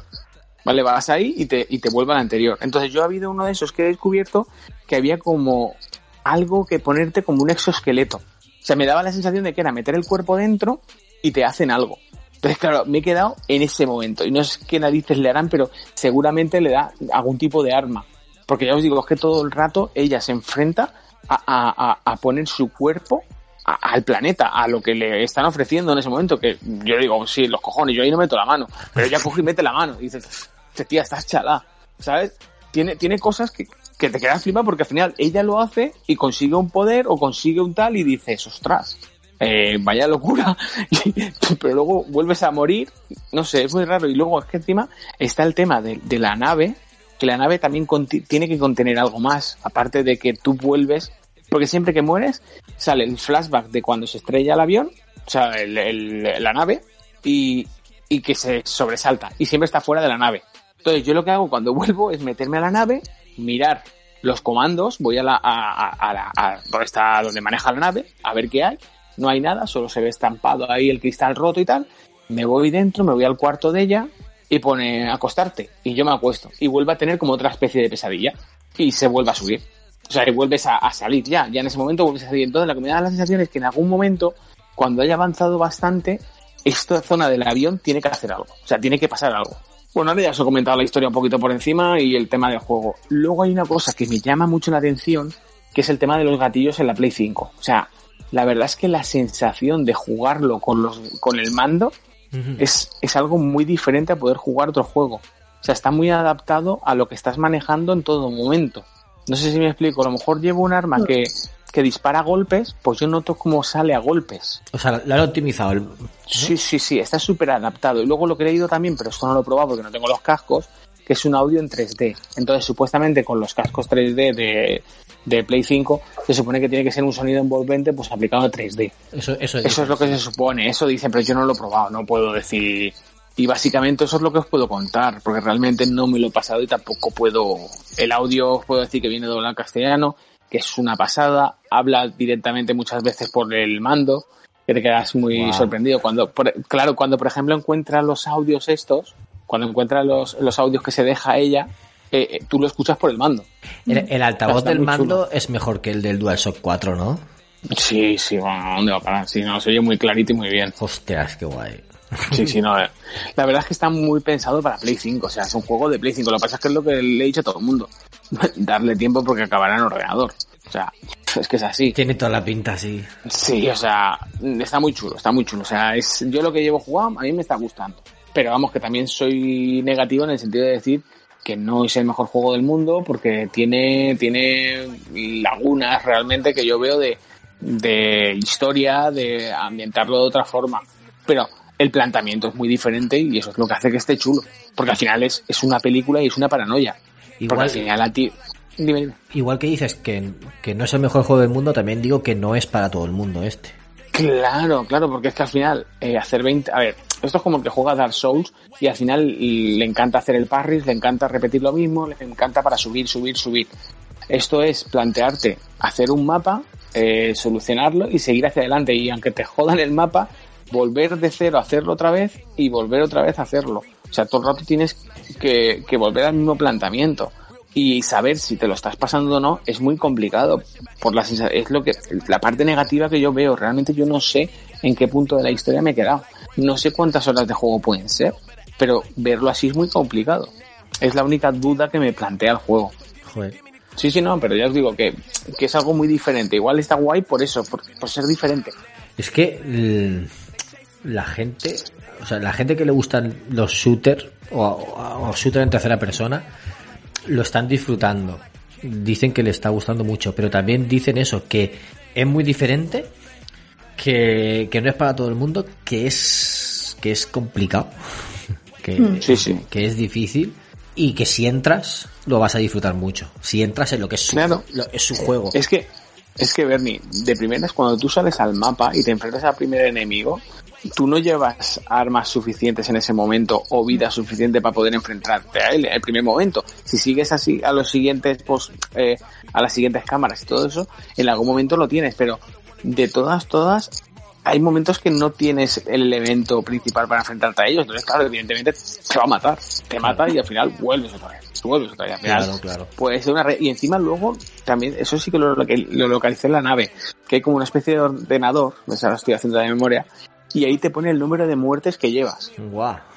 Te pone el, sí, sí, te pone el número de muertes, claro, pero es que luego hay otra cosa que, por ejemplo, le comenté a, a, a que le pregunté si él sabía, y él me lo dijo, dice, es que eh, la putada es que no hay una zona de guardado. O sea, por mucho que estés resolviendo el puzzle o resolviendo los mapas en ese momento, no hay donde guardar.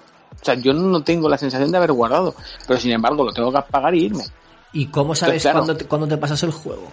Claro, es que, es que, hombre, a ver, se supone que cuando te lo pases es cuando te deje eh, marcharte del planeta, porque la idea de, de esto es que ella se vaya del planeta. O sea, ella tiene que salir de ahí, porque es un accidente lo que ha tenido, y ha Sí. caído en ese planeta. Pero que es una movida, o sea, es, es toda una rayada. Es que conforme estaba jugando me estaba acordando de películas de cine que había visto. Por ejemplo, no sé si visteis una que era un laberinto, que se quedan en el laberinto y el laberinto van para adelante y para atrás en el tiempo y es como una... O sea, es que me recordó tanto esa película, tío, no me acuerdo del nombre, pero es que era parecido el concepto en cuanto a tiempo y, y- y espacio, porque era... Eh, Era una rayada. es la de Stephen King. Sí, puede ser que fuera de Stephen King. En la, porque- en la hierba alta o algo en la hierba, sí, sí, o sea, era, era, era como, como, como unos campos de trigo, maizales, y Sí. se meten ahí y, y en se, la hierba alta, sí. De la o sea, Stephen y- King. o sea, se me- se- se- o sea, es que es la misma rayada, porque ella llega a momentos que se encuentra consigo, con, sí, o sea, se encuentra con cuerpos que son suyos y, y es algo que es en plan de, ostras, pero si yo no he llegado aquí, hostia, si yo, mola mucho, no sé, el concepto es, eh, para ser un juego es diferente y además la forma de hacerlo, yo creo que puede, puede ser, es innovador, al fin y al cabo, muchas veces lo hemos hablado, que Sí, que verdad. cambia algo, cambia algo, ese juego, pues entonces no innova. Pues este para mí sí que creo que plantea algo muy diferente de lo que estamos acostumbrados.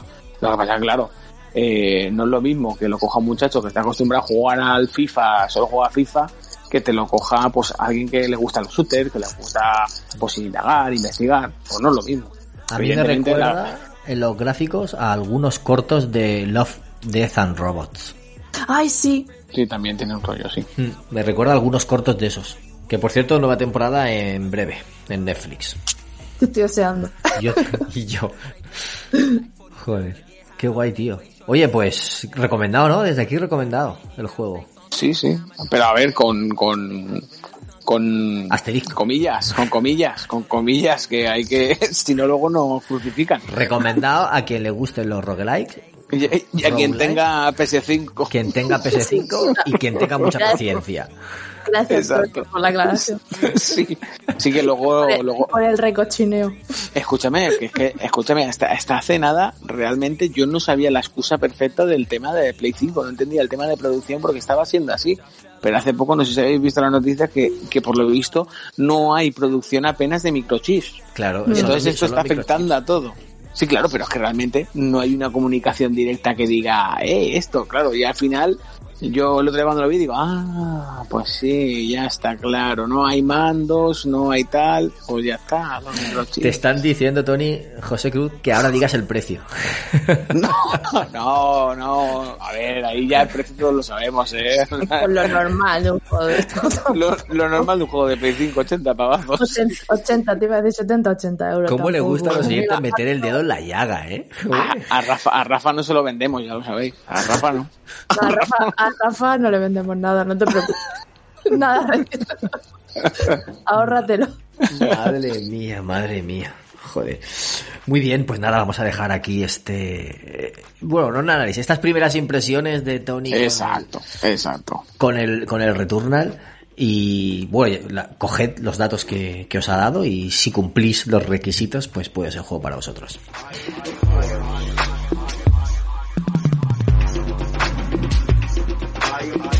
Y ahora vamos a pasar a, alguien más que lleve un ratito sin hablar, no sé, un Kaiser, por ejemplo. ¿A Playtel Innocence quieres contar, por ejemplo?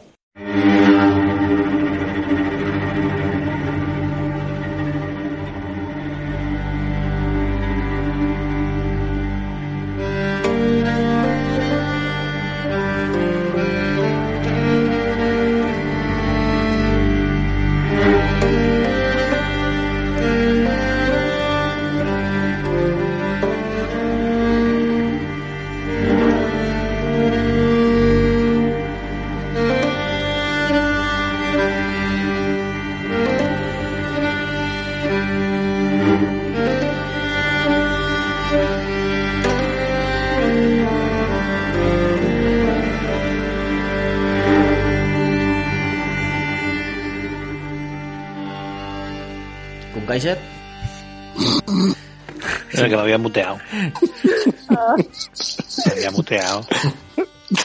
¿Cuál me cuál has dicho? El, la Plague Tale Innocence, ¿quieres hablar de ese, por ejemplo?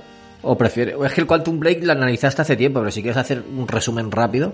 No, Se no, mutea. el- no, estoy aquí. El, ah, vale, ya, coño, el, tú dices el del, claro, yo es que lo llamo de otra manera. ¿Cuál? A mí es de plaga, la plaga, a mí Ah. es la plaga. A, a Plague Tale Innocence. Pues tengo que decir que me ha sorprendido mucho el juego. Mm. Eh, Rafa lo jugó, de hecho me animé a jugarlo por Rafa. Había visto muy poquitas cosas y tal porque no quería eh, hacerme mucho. Te lo dije yo que te lo descargaras. Que era sí, no, más no o menos corto. mucho, mucho, mm, ¿cómo decirlo? Sp- eh, spoiler, no me salía la palabra. No quería hacer mucho spoiler porque me lo quería jugar y tal. Y Rafa me ha dicho, pruébalo, pruébalo, que está muy chulo y tal. Y tengo que reconocer que, que me ha sorprendido muchísimo porque a nivel de ambientación está muy, muy, muy conseguido. Gráficamente está bastante bien, aunque se nota que es un- una especie de indie. Hay algunas cosas que son más, como más rústicas, ¿no? Pero el juego en sí, para que os hagáis una idea, es eh, más o menos una especie de, de puzzle constante. Digamos que en la, pues, iba a decir en la Edad Media, pero no, no es la Edad Media, ¿no? Pero ambientado en, en, en una época así más eh, de ese estilo. eh, en la Francia, creo que Francia o Inglaterra, no estoy seguro, ahora no recuerdo la ambientación en la que está, aunque ellos sí que son franceses. Eh, hay un algo que no quiero desvelar para que la gente que lo juegue lo vaya descubriendo, pero el juego en sí lo que es es como una plaga, ¿no? Una plaga de ratas que salen del suelo y que destruyen todo lo que pillan y se comen a las personas. Entonces tú tienes que jugar con el, el fuego y las antorchas, porque ellas les tienen miedo a las antorchas, y para moverte de punto A a punto B, pues tienes que ir consiguiendo, pues moverte por el escenario, pues cogiendo un palo y pegándole fuego en un sitio, eh, moviendo un como un candelero a otro sitio y tienes que ir jugando en ese aspecto a medida que te van contando una historia eh, bastante interesante. El juego sí, ya te digo, mm, gráficamente me ha sorprendido muchísimo, pues está muy chulo, tiene sus carencias, pues por ejemplo, la- las ratas son están muy mal hechas. ¿Ah, como- están mal hechas? no es que estén mal hechas, sino que tú te pones así en, en pones la antorcha así delante de ellas, ¿no? Y hacen como, como si fueran una ola, como que están atacando ahí y, re- y retroceden, Eso no, eso no lo habían pensado. eh, Pero eso, eso no está mal hecho realmente, y más cuando avanzas en el juego y ves el final y todo. ¿Tú te lo has pasado, Eh, sí, escúchame, sí. Tengo el platino. ¿Cómo no? Pues mira, ¿Al- ¿Alguien más lo ha Ah, jugado pues mira, antes de seguir? claro. ¿Alguien más lo ha jugado? ¿Sergio o Tony? No, Lo tengo, lo tengo en la lista Ajá. para platinarlo también. Yo voy a romper una lanza porque es normal que te sorprenda gráficamente porque esta gente realmente no es indie, ¿vale? Asobo no es indie, es Ah, prácticamente no los conoce. Un no estudio de. Microsoft y son los creadores del Flight Simulator 2020. o sea, quiero decir que es normal pues, que pues han pasado, de no son- avión- han pasado de aviones a, a un... han hecho muchas cosas. A ver, son una compañía de estas tipas mm, como outsourcing tal, pero prácticamente son Microsoft, ¿vale? Entonces, es como digo, es normal, es normal. Son, son buenos, ¿eh? O sea, Gráficamente está muy chulo, muy chulo. Lo que pasa es que lo hicieron un juego más, más pequeño, pero no, no recuerdo por qué. Sí que leí algo hace tiempo, pero no, no querían hacer un juego grande. Querían contar una historia o algo así, o centrarse en un aspecto de la jugabilidad y hicieron algo más cortito, pero Pues, no me acuerdo. ahora. Antes de que siga, les tiene que salir bien porque creo que van a hacer uno o dos más. ¿Ah, sí? Sí. La licencia del segundo está. A ver si creo que se anunció ya el segundo. O por lo menos se dejó caer. Y no sé si había una licencia pensada lo típico de las compras y ya, como pasó con Kingdom Hearts, las compras y ya veremos. ¿Una Y- continuación de este o algo Sí, parecido? sería, creo que sería continuación, porque además, si me dais un segundo, si quieres, sigue hablando, que lo voy a. No, no, no, no, al contrario, al contrario. Que creo que había nombre también a Plague Tale, es que creo que, que ya había como nombre. Eh, de hecho, sí, hay un tráiler. ¿Ah, sí? Cre- creo que sí, espera, espérate, no sé si hay un tráiler o es un o es un de esto, ¿cómo se llama? Eh, Bueno, luego lo miro si es un tráiler o es una recopilación del primero para hablar del segundo, porque por lo que estoy viendo se, se anunció de que ya estaba la segunda parte en desarrollo el, el 5 de, de diciembre de 2019. O sea, que, que ya está, que sí, que sí. o sea, que sí. Y no sé si habían dicho, lo que a mí me sonaba es que habían dicho como el subnombre. El primero era Innocence y este no me acuerdo cómo se iba a llamar.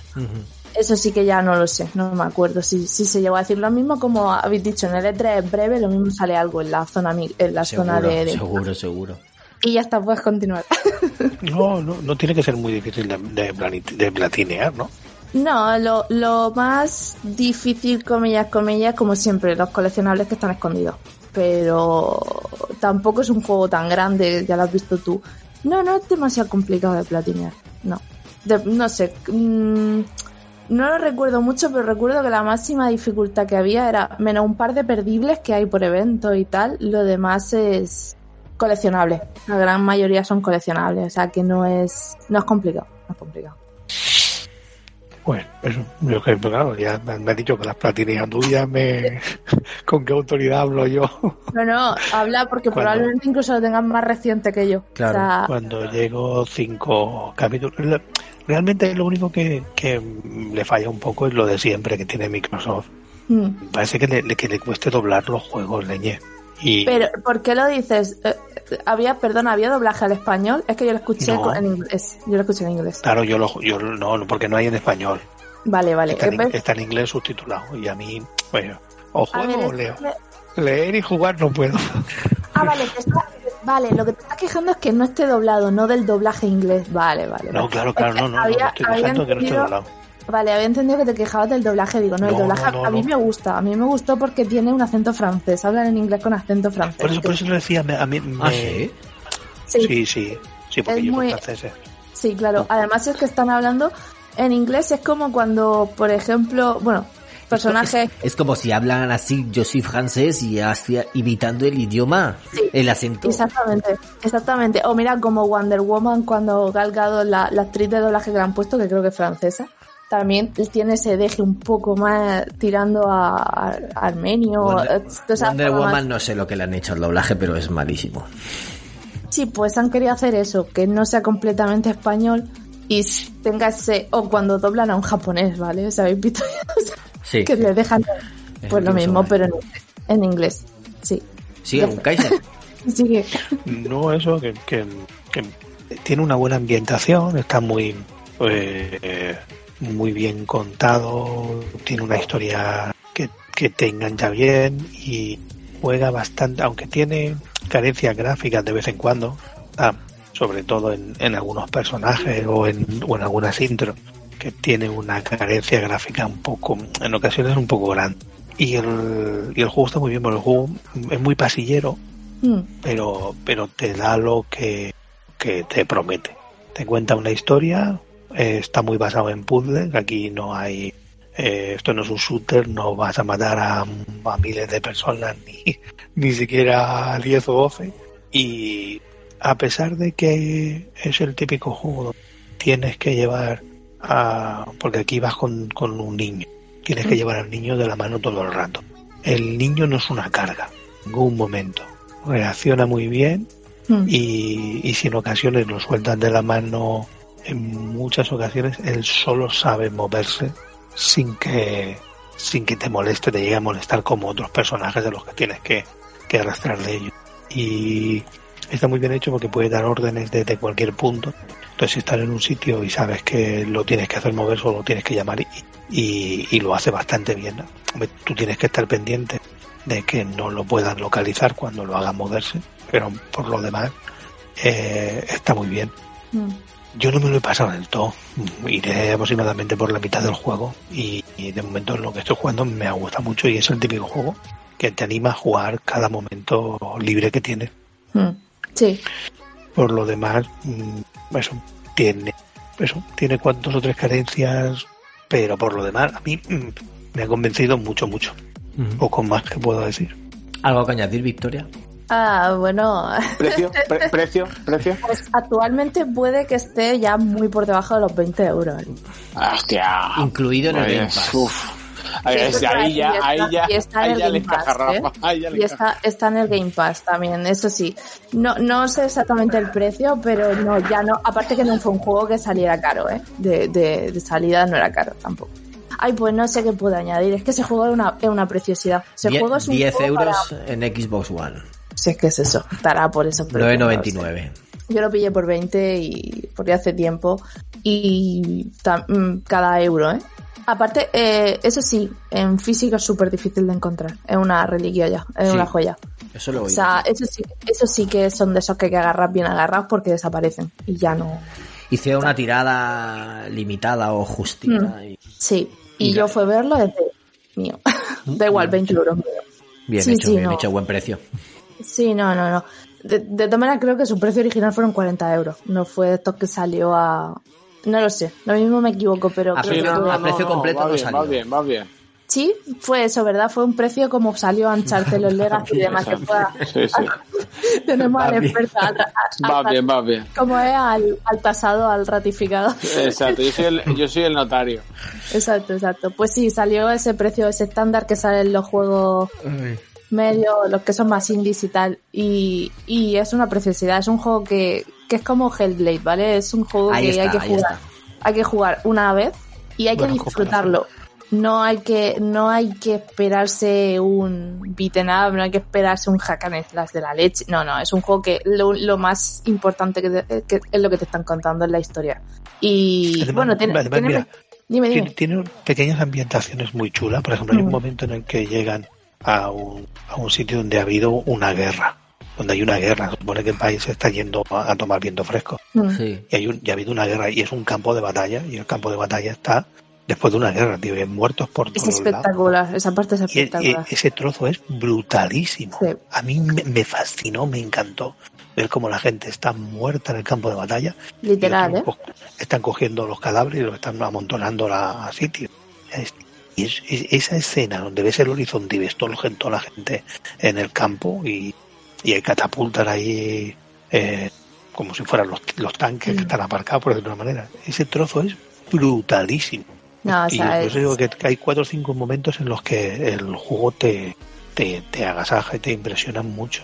sí, y es eso. Lo demás es muy bonito, es muy bonito y la historia que cuenta está, de momento está muy chula. Supongo que a medida que vaya que iré avanzando iré descubriendo más cosas porque Sí. ¿no?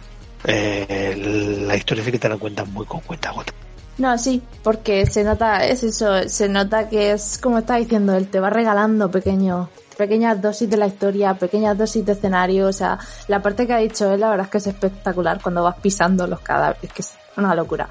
Eh, hay que jugarlo, es un juego que hay que jugarlo y que no lleva excesivamente mucho tiempo, relativo, y más cuando tampoco te vas por ahí a... Que es lo que ha dicho él, es muy pasillero tampoco. Como mucho hay algún que otro recoveco donde esconden algún coleccionable y tal, pero aparte tiene unas mecánicas que a mí me... Yo no sé si diría si son súper originales, no es que sean súper originales, pero una, unas mecánicas y unas reglas de juego, por así decirlo, que hacía tiempo que no veía en otros juegos. Y es como, me gusta. A mí me gustó. Yo le daría una buena oportunidad. Y si sale el segundo, está claro que, que yo sí ese lo voy a pillar. Desde aquí mi defensa a los juegos pasilleros que tienen mala fama, pero ojalá hicieran más juegos pasilleros, tío. Sí. Mira, si hiciera, si hicieran más como lo que le gusta a esta gente, tipo el Final 7, la gente se quejaría poco, créeme.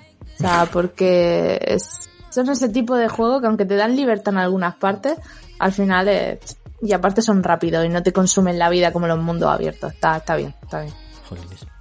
Pues mm, habéis ratificado mis ganas de jugarlo. Quería probarlo desde hace tiempo y, y nada. Eso, eso sí, eso sí. Cuidado con jugarlo con niños porque aunque es muy bonito y una historia muy dulce, también es durillo, es muy Pero durillo. no, no creo que lo entiendan ellos. el No lo van a entender, eso seguro. Entenderlo El no van a mensaje entender no lo, nada. van, no lo van a entender. Y es, y es durillo porque está la Inquisición de por medio y todas esas cosas. O sea que hay escenas que son heavy. Si no le, si lo de Gozo Tsushima y tal, dices que no, bueno, este no hay sangre realmente mucha y tal, pero es otro tipo, no lo- y no lo van a entender, entonces no, no mí, la por pena. ejemplo, su- sus hijos que son pequeños, y yo sé que el, tema de la rata también. ¿Da, Sí, mie- sí. ¿Da miedo? ¿Sí? Sí, el Hay tema de para, niños sí, para ti no, Sí. pero para los niños No, sí, para porque, ti como mucho te puede dar un poquito de... De asco, ¿no? y de ansiedad en algunas partes de... Pero yo creo que es lo que quiere, que es lo que quiere el juego, que te sienta un poco así. Está diseñado para, para, para arrinconarte, ¿no? Para que tengas que pensar las cosas antes de mover. Claro. Pues por eso son oscuras y son y gritan y están porque chillan como las ratas, ¿no? Gre. Uf, Y se mueven y se mueven Pero es, es eso. como si fuera una ola.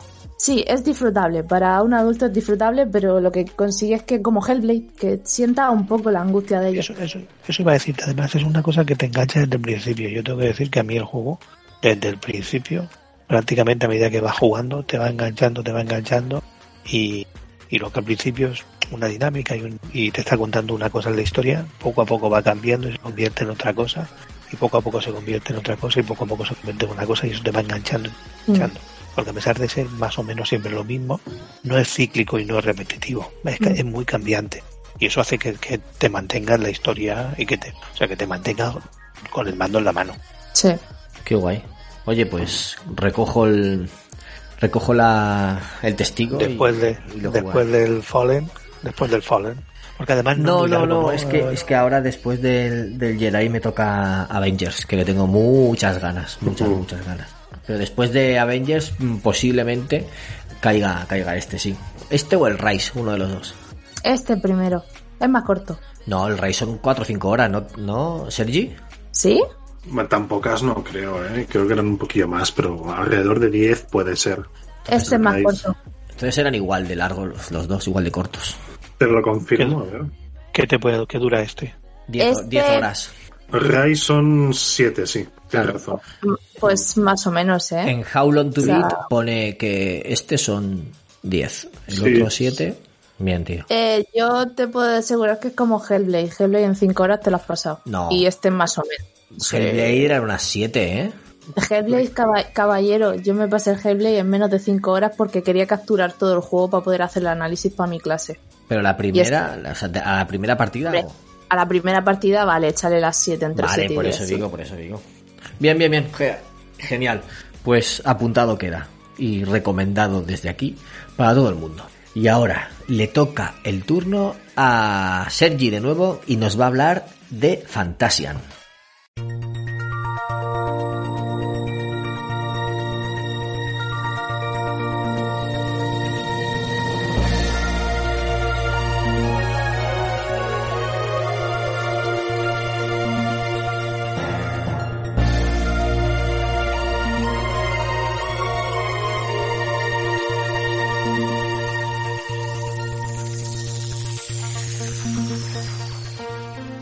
Muy, muy bre- brevemente, porque todavía creo que voy aproximadamente por la, por la mitad del juego, entonces eh, prefiero, prefiero terminarlo antes de dar una opinión bien formada, podríamos decir.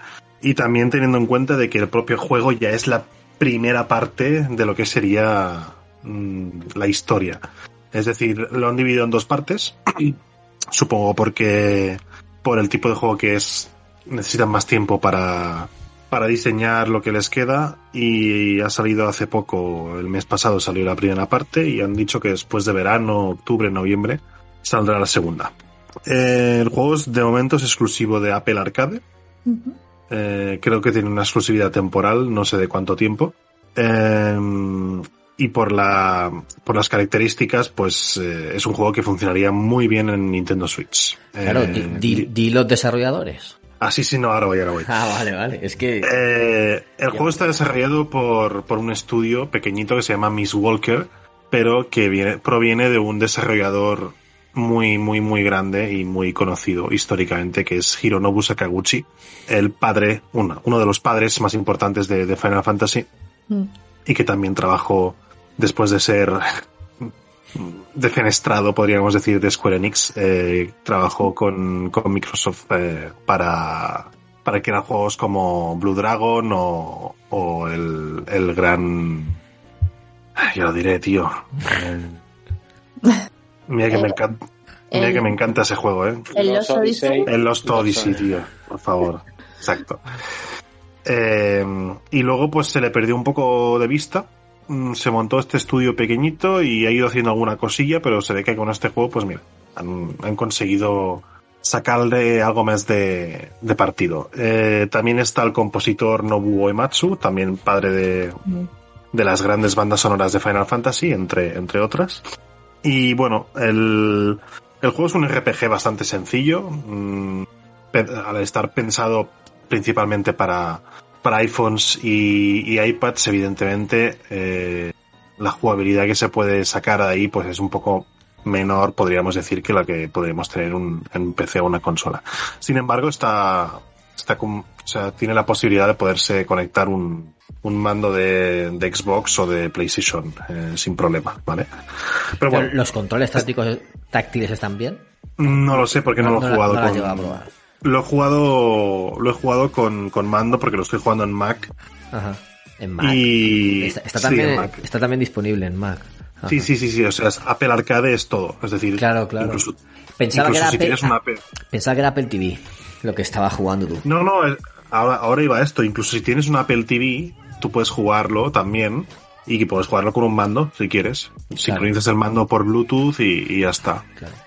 Eh, como decía, es un JRPG muy sencillo, pero, pero bueno, funciona muy bien.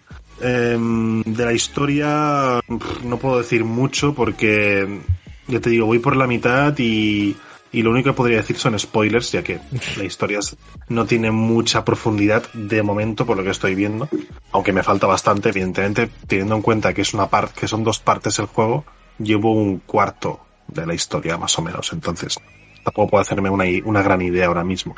Em, pero sí que, bueno, los diseños son típicos eh, japoneses de gente pues con pelos de colores, pelo largo, etcétera, etcétera, etcétera. Como te dije Eh, en tu directo, me recuerda a la de Nier, la, Exacto. a la protagonista.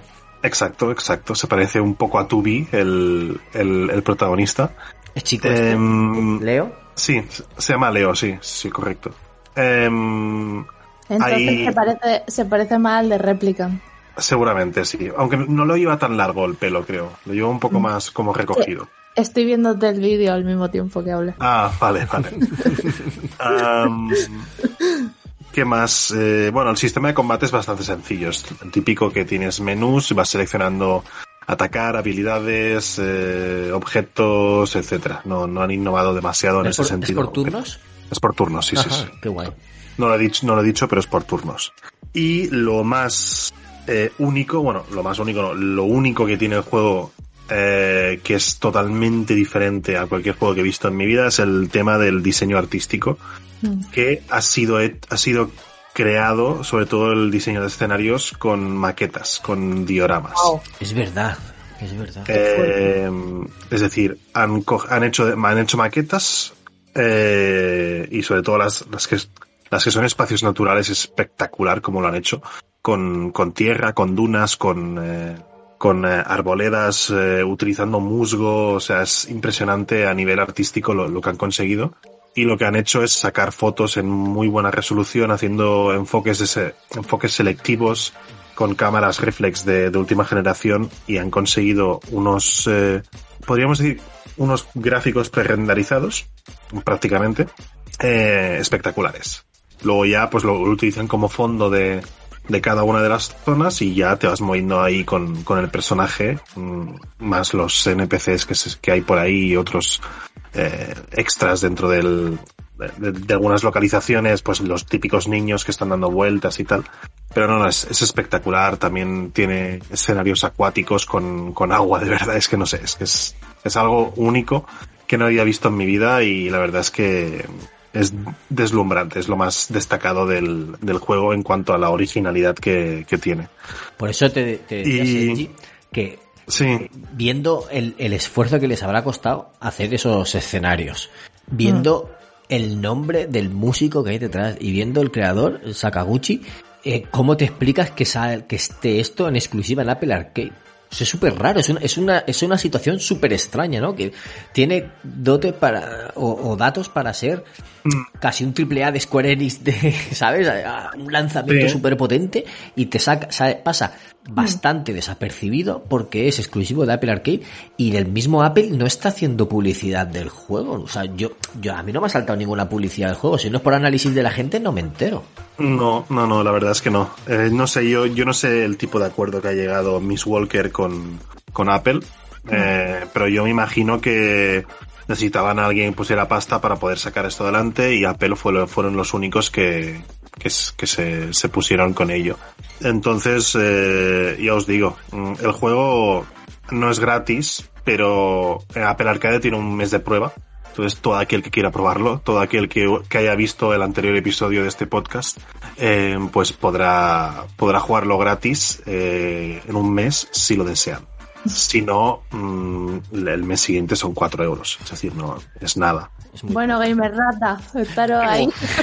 Estaros atentos ahí, agazapado. agazapado. Rafa está ahí. Por eso lo he dicho, por eso lo he dicho. Um, ¿Y qué más? Eh, el juego llevo unas 12 horas más o menos. Eh, y por lo que he visto en How Long to Beat son 18 o así, o sea que me quedan 6 horitas. Bien, bien. Se sincronizan las eh, partidas, ¿no? Sí, no lo he probado porque no tengo iPhone. Bueno, sí que tengo uno por ahí tirado, pero es bastante antiguo, no creo que me sirva. Eh, pero sí, sí, es se, guarda, se sincroniza todo con tu cuenta de iCloud y se te guarda. Se te guarda en tu cuenta, en, en la nube y lo puedes jugar luego en cualquier dispositivo. Claro. Eh, eso pasa porque normalmente la, la, mayoría de gente que tiene un iPad también tiene un iPhone, entonces eh, si quieres jugar de camino a casa o al trabajo o lo que sea, pues, o de viaje, pues puedes hacerlo sin problema.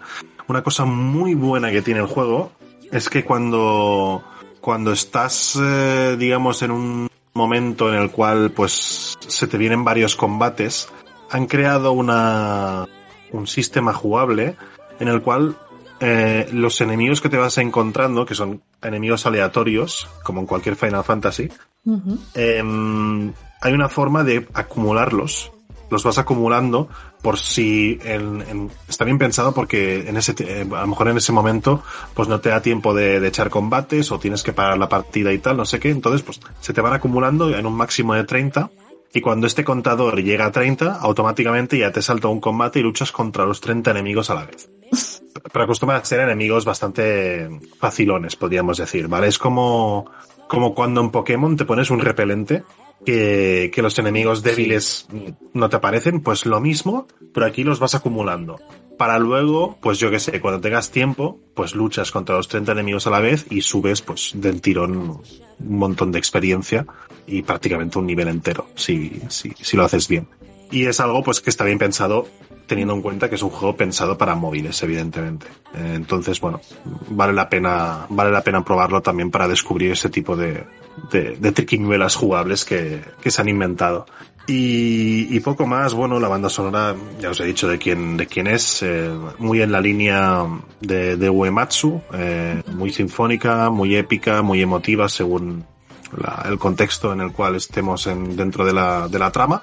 Y los personajes, pues de momento, bastante típicos, sinceramente. Pues tienes al protagonista que, que, ha perdido la memoria, que es lo mismo que pasa en los Todisi, por ejemplo.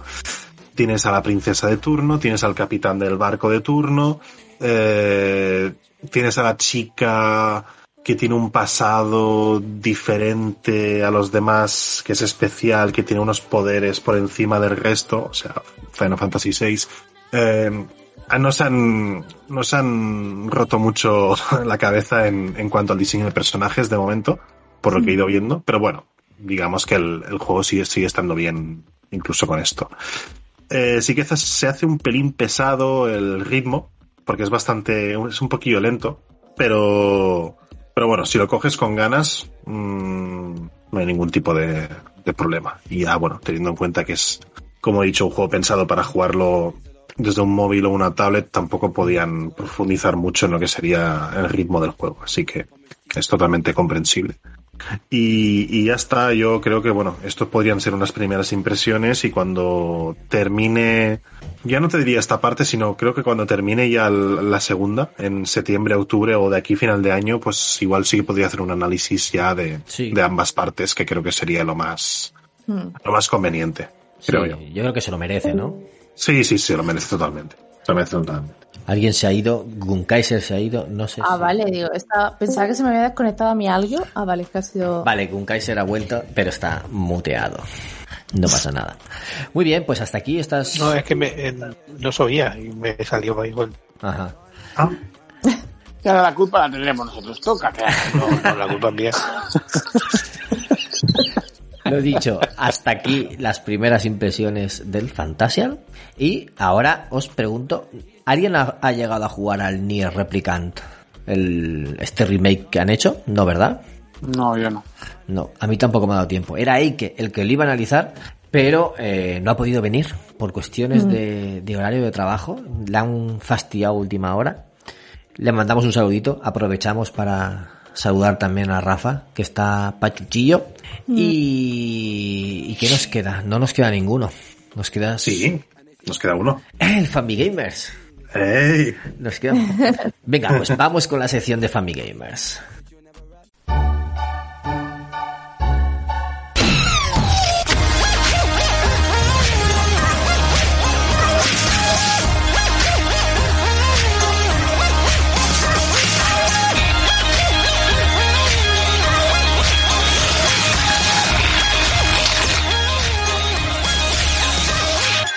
Ahora os voy a contar yo también primeras impresiones. No es análisis completo, puesto que no, no me ha dado tiempo a terminarlo, por razones obvias.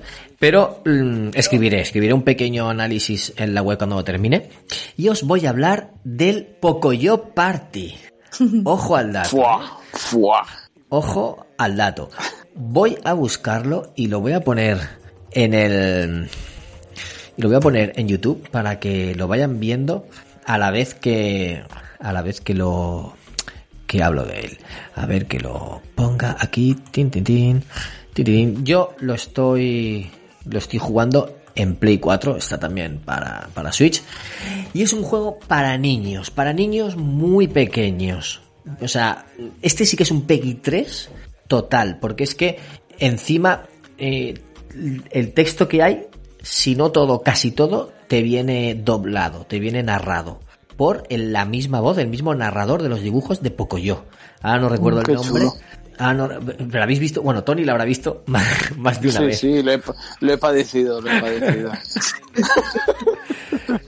Escucha que, que yo ya veía. Escúchame, Dime, dime. que yo he ido al cine, tío, que yo he ido al cine a ver una película de Pocoyo, tío. O sea, ¿qué me vas a contar? Dios. Me ganas, me ganas.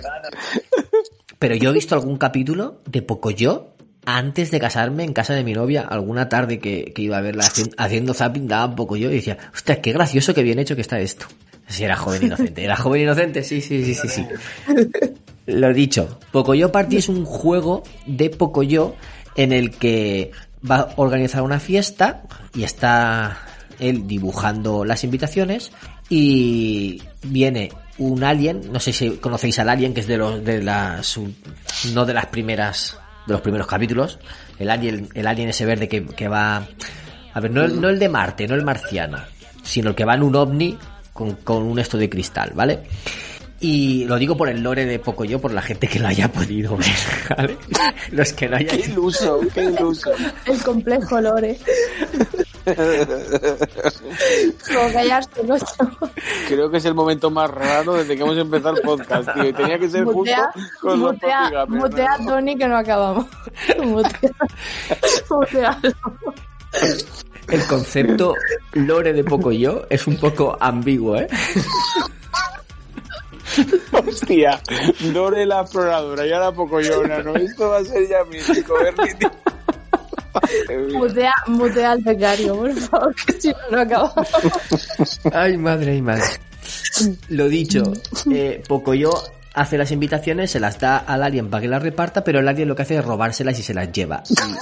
Y, y desapa- desaparece. Entonces, el objetivo es encontrar las invitaciones. José Cruz se está partiendo en, en YouTube. Se parte de la risa. Bueno, pues tenemos varias puertas. 1, 2, 3, 4, 5, 6, 7 puertas. Un, un segundo, un segundo, Bernie. Los, los aliens siempre molestando. Mutea, mutea al becario, por favor. Ostras, es tarde y voy a despertar a alguien seguro por aquí. Por al becario, pero ya. La estética, David, la estética es la misma que los dibujos. O sea, es un parece un capítulo de dibujos animados. Es que no se ve nada pixelado, tío. No se ve nada, parece un, Pero- un capítulo de dibujos. Y la cámara es como la de los dibujos. Sí, sí, todo igual. persona. Sí, sí, todo igual, todo igual. Tú parece que Vale, estés vale. viendo dibujos animados. El, Vale. el mismo tercera persona, el mismo escenario, los fondos blancos, los mismos colores, los mismos personajes, los mismos modelados de los personajes. Recordemos que Pocoyo son unos dibujos españoles, eh, creados por un equipo español, pero que aquí en nuestro país no le dieron financiación y tuvieron que irse, creo que era Bélgica, tuvieron que irse fuera de España a que se lo financiaran y gracias a eso salió adelante la serie y fue un éxito internacional. Y el nombre de Pocoyo viene por la hija del, del creador, porque cuando rezaba por las noches decía, Jesucito de mi vida, tú eres niño Pocoyo. En vez de como yo, decía, tú eres niño Pocoyo. Y por eso se llama, se llama Pocoyo. Para que tengáis un poquito más de lore de Pocoyo ahí. Para que veáis que yo me documento y me informo de lo que estoy haciendo. No te partas, Victoria, porque entonces no puedo seguir. Yo estoy callada, ¿eh? La oración. Vale, como decía, hay siete puertas y cada una de las, de las puertas es un minijuego. Y entonces tienes que elegir el que tú quieras. Te va diciendo la voz el tipo de juego que es y además te sale arriba un icono de lo que se trata. Y entonces tú puedes jugar y, y, y combatir, iba a decir, y competir. Competir con otros jugadores. De uno hasta cuatro jugadores. No todas las pruebas son iguales, pero sí. Eh, no hemos podido probar todas las pruebas. Por eso no es. Por eso son primeras impresiones. Hemos probado la carrera, por ejemplo, en las abejitas. Que, que ahí sí que pueden hasta cuatro. Hemos probado el puzzle. A ver, el puzzle es un poco engañifa, ¿vale? Porque salen piezas verticales desordenadas y tú tienes que ordenarlas. ¿Cómo las ordenas? Apretando la X. En este caso porque era PlayStation, apretando la X. Le das a la X y va cambiando. tienes varias filas y va cambiando el dibujo, ¿no? Hasta que aparece el correcto y entonces pasa al siguiente. Le vas dando hasta que aparece el correcto y pasa al siguiente.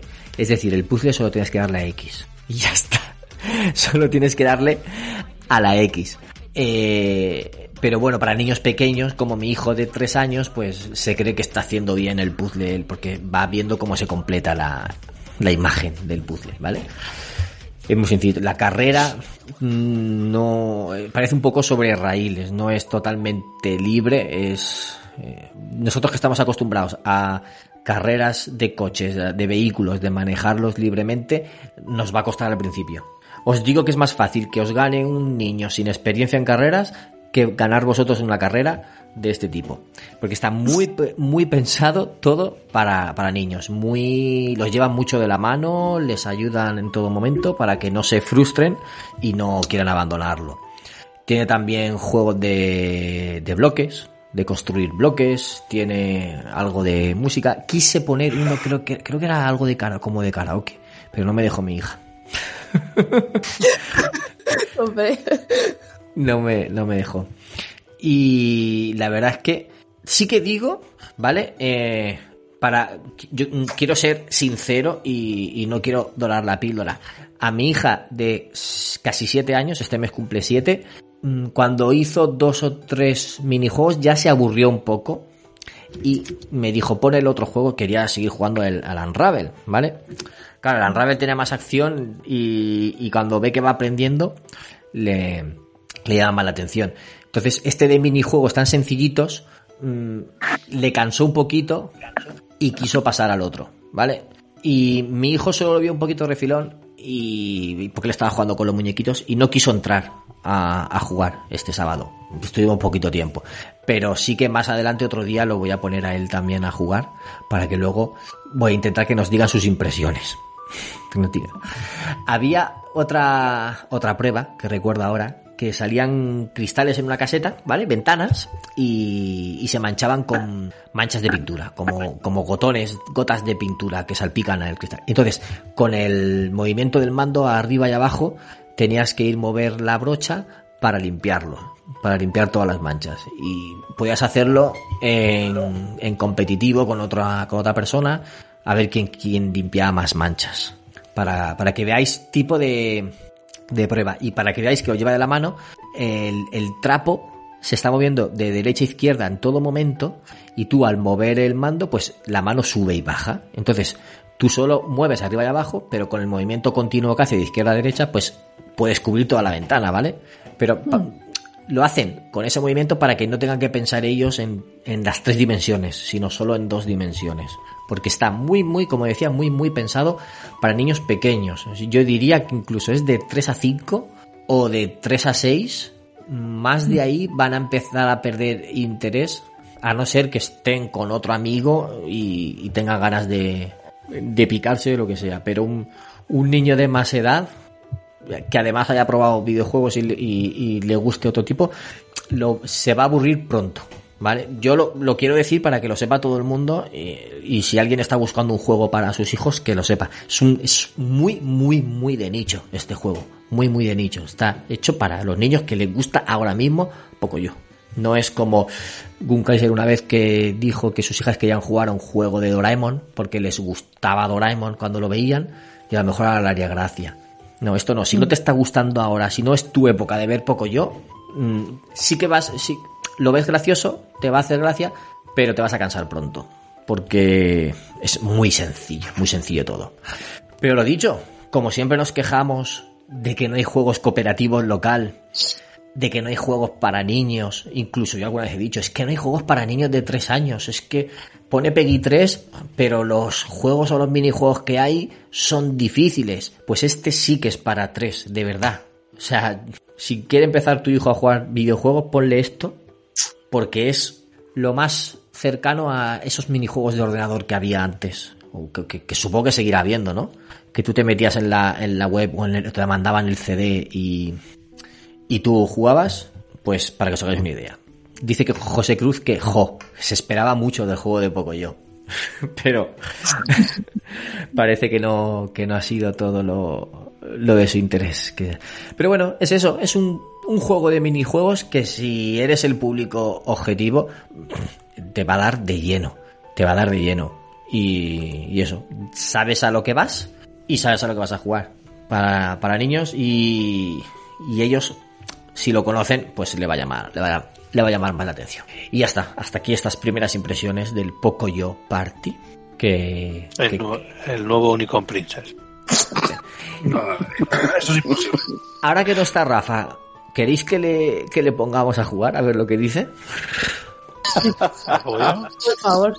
Ostras, es que lo canjeé en mi cuenta, no lo puse en la, no la puse en la del programa porque no le iba a interesar a nadie y, y por, por comodidad lo puse en la mía, pero teníamos que haber puesto a Rafa a jugar a este juego a ver lo que decía.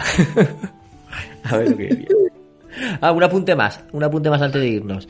Había una pantalla en el, en el Unravel 2, en Unravel 2, de, de saltar en plataformas, en unos palos verticales en- que salen en un jardín. Bueno, en, el monte que te persigue un pavo. Es un pavo, parece gigante, pero es que tú eres un muñequito pequeñito, ¿vale? Pues eh, pensaba que mi hija tenía menos destreza con eso, pero probó ella y déjame probar, déjame probar. Y cogió, tío, y se lo hacía perfecto, ¿eh?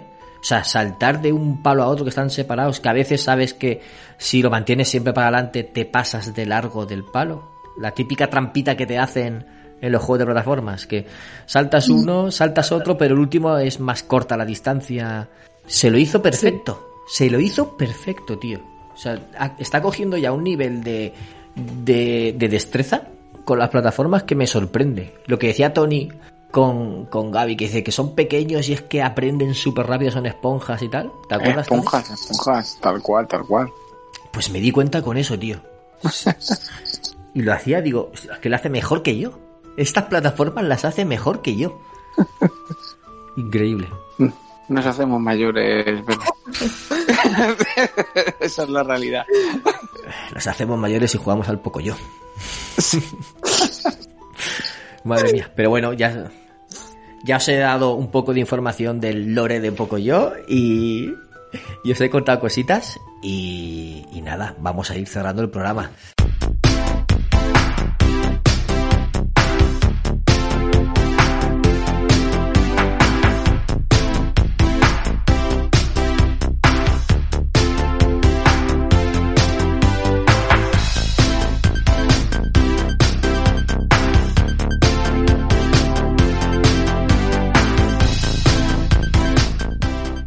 Pero antes voy a leer unos breves comentarios que nos han dejado en el último programa para no dejarle toda la faena a Rafa porque si no luego dice que Uy. que, que luego di- que sí sé, sé por qué se ríe. Que luego dice Rafa que le dejamos la faena. Venga en el programa de los Gamer Rata tenemos un, un comentario de Juan de Tardes de Bocata y dice los bundles son la bomba. Me pillé todos los Larry Laffer por un euro por un euro cuando comentó Larsen lo de los lo de los bundles al final del programa Mm. y luego dice que lo que decimos de Ready Player One, también lo decíamos por el final, ya hay y se llama VR Chat.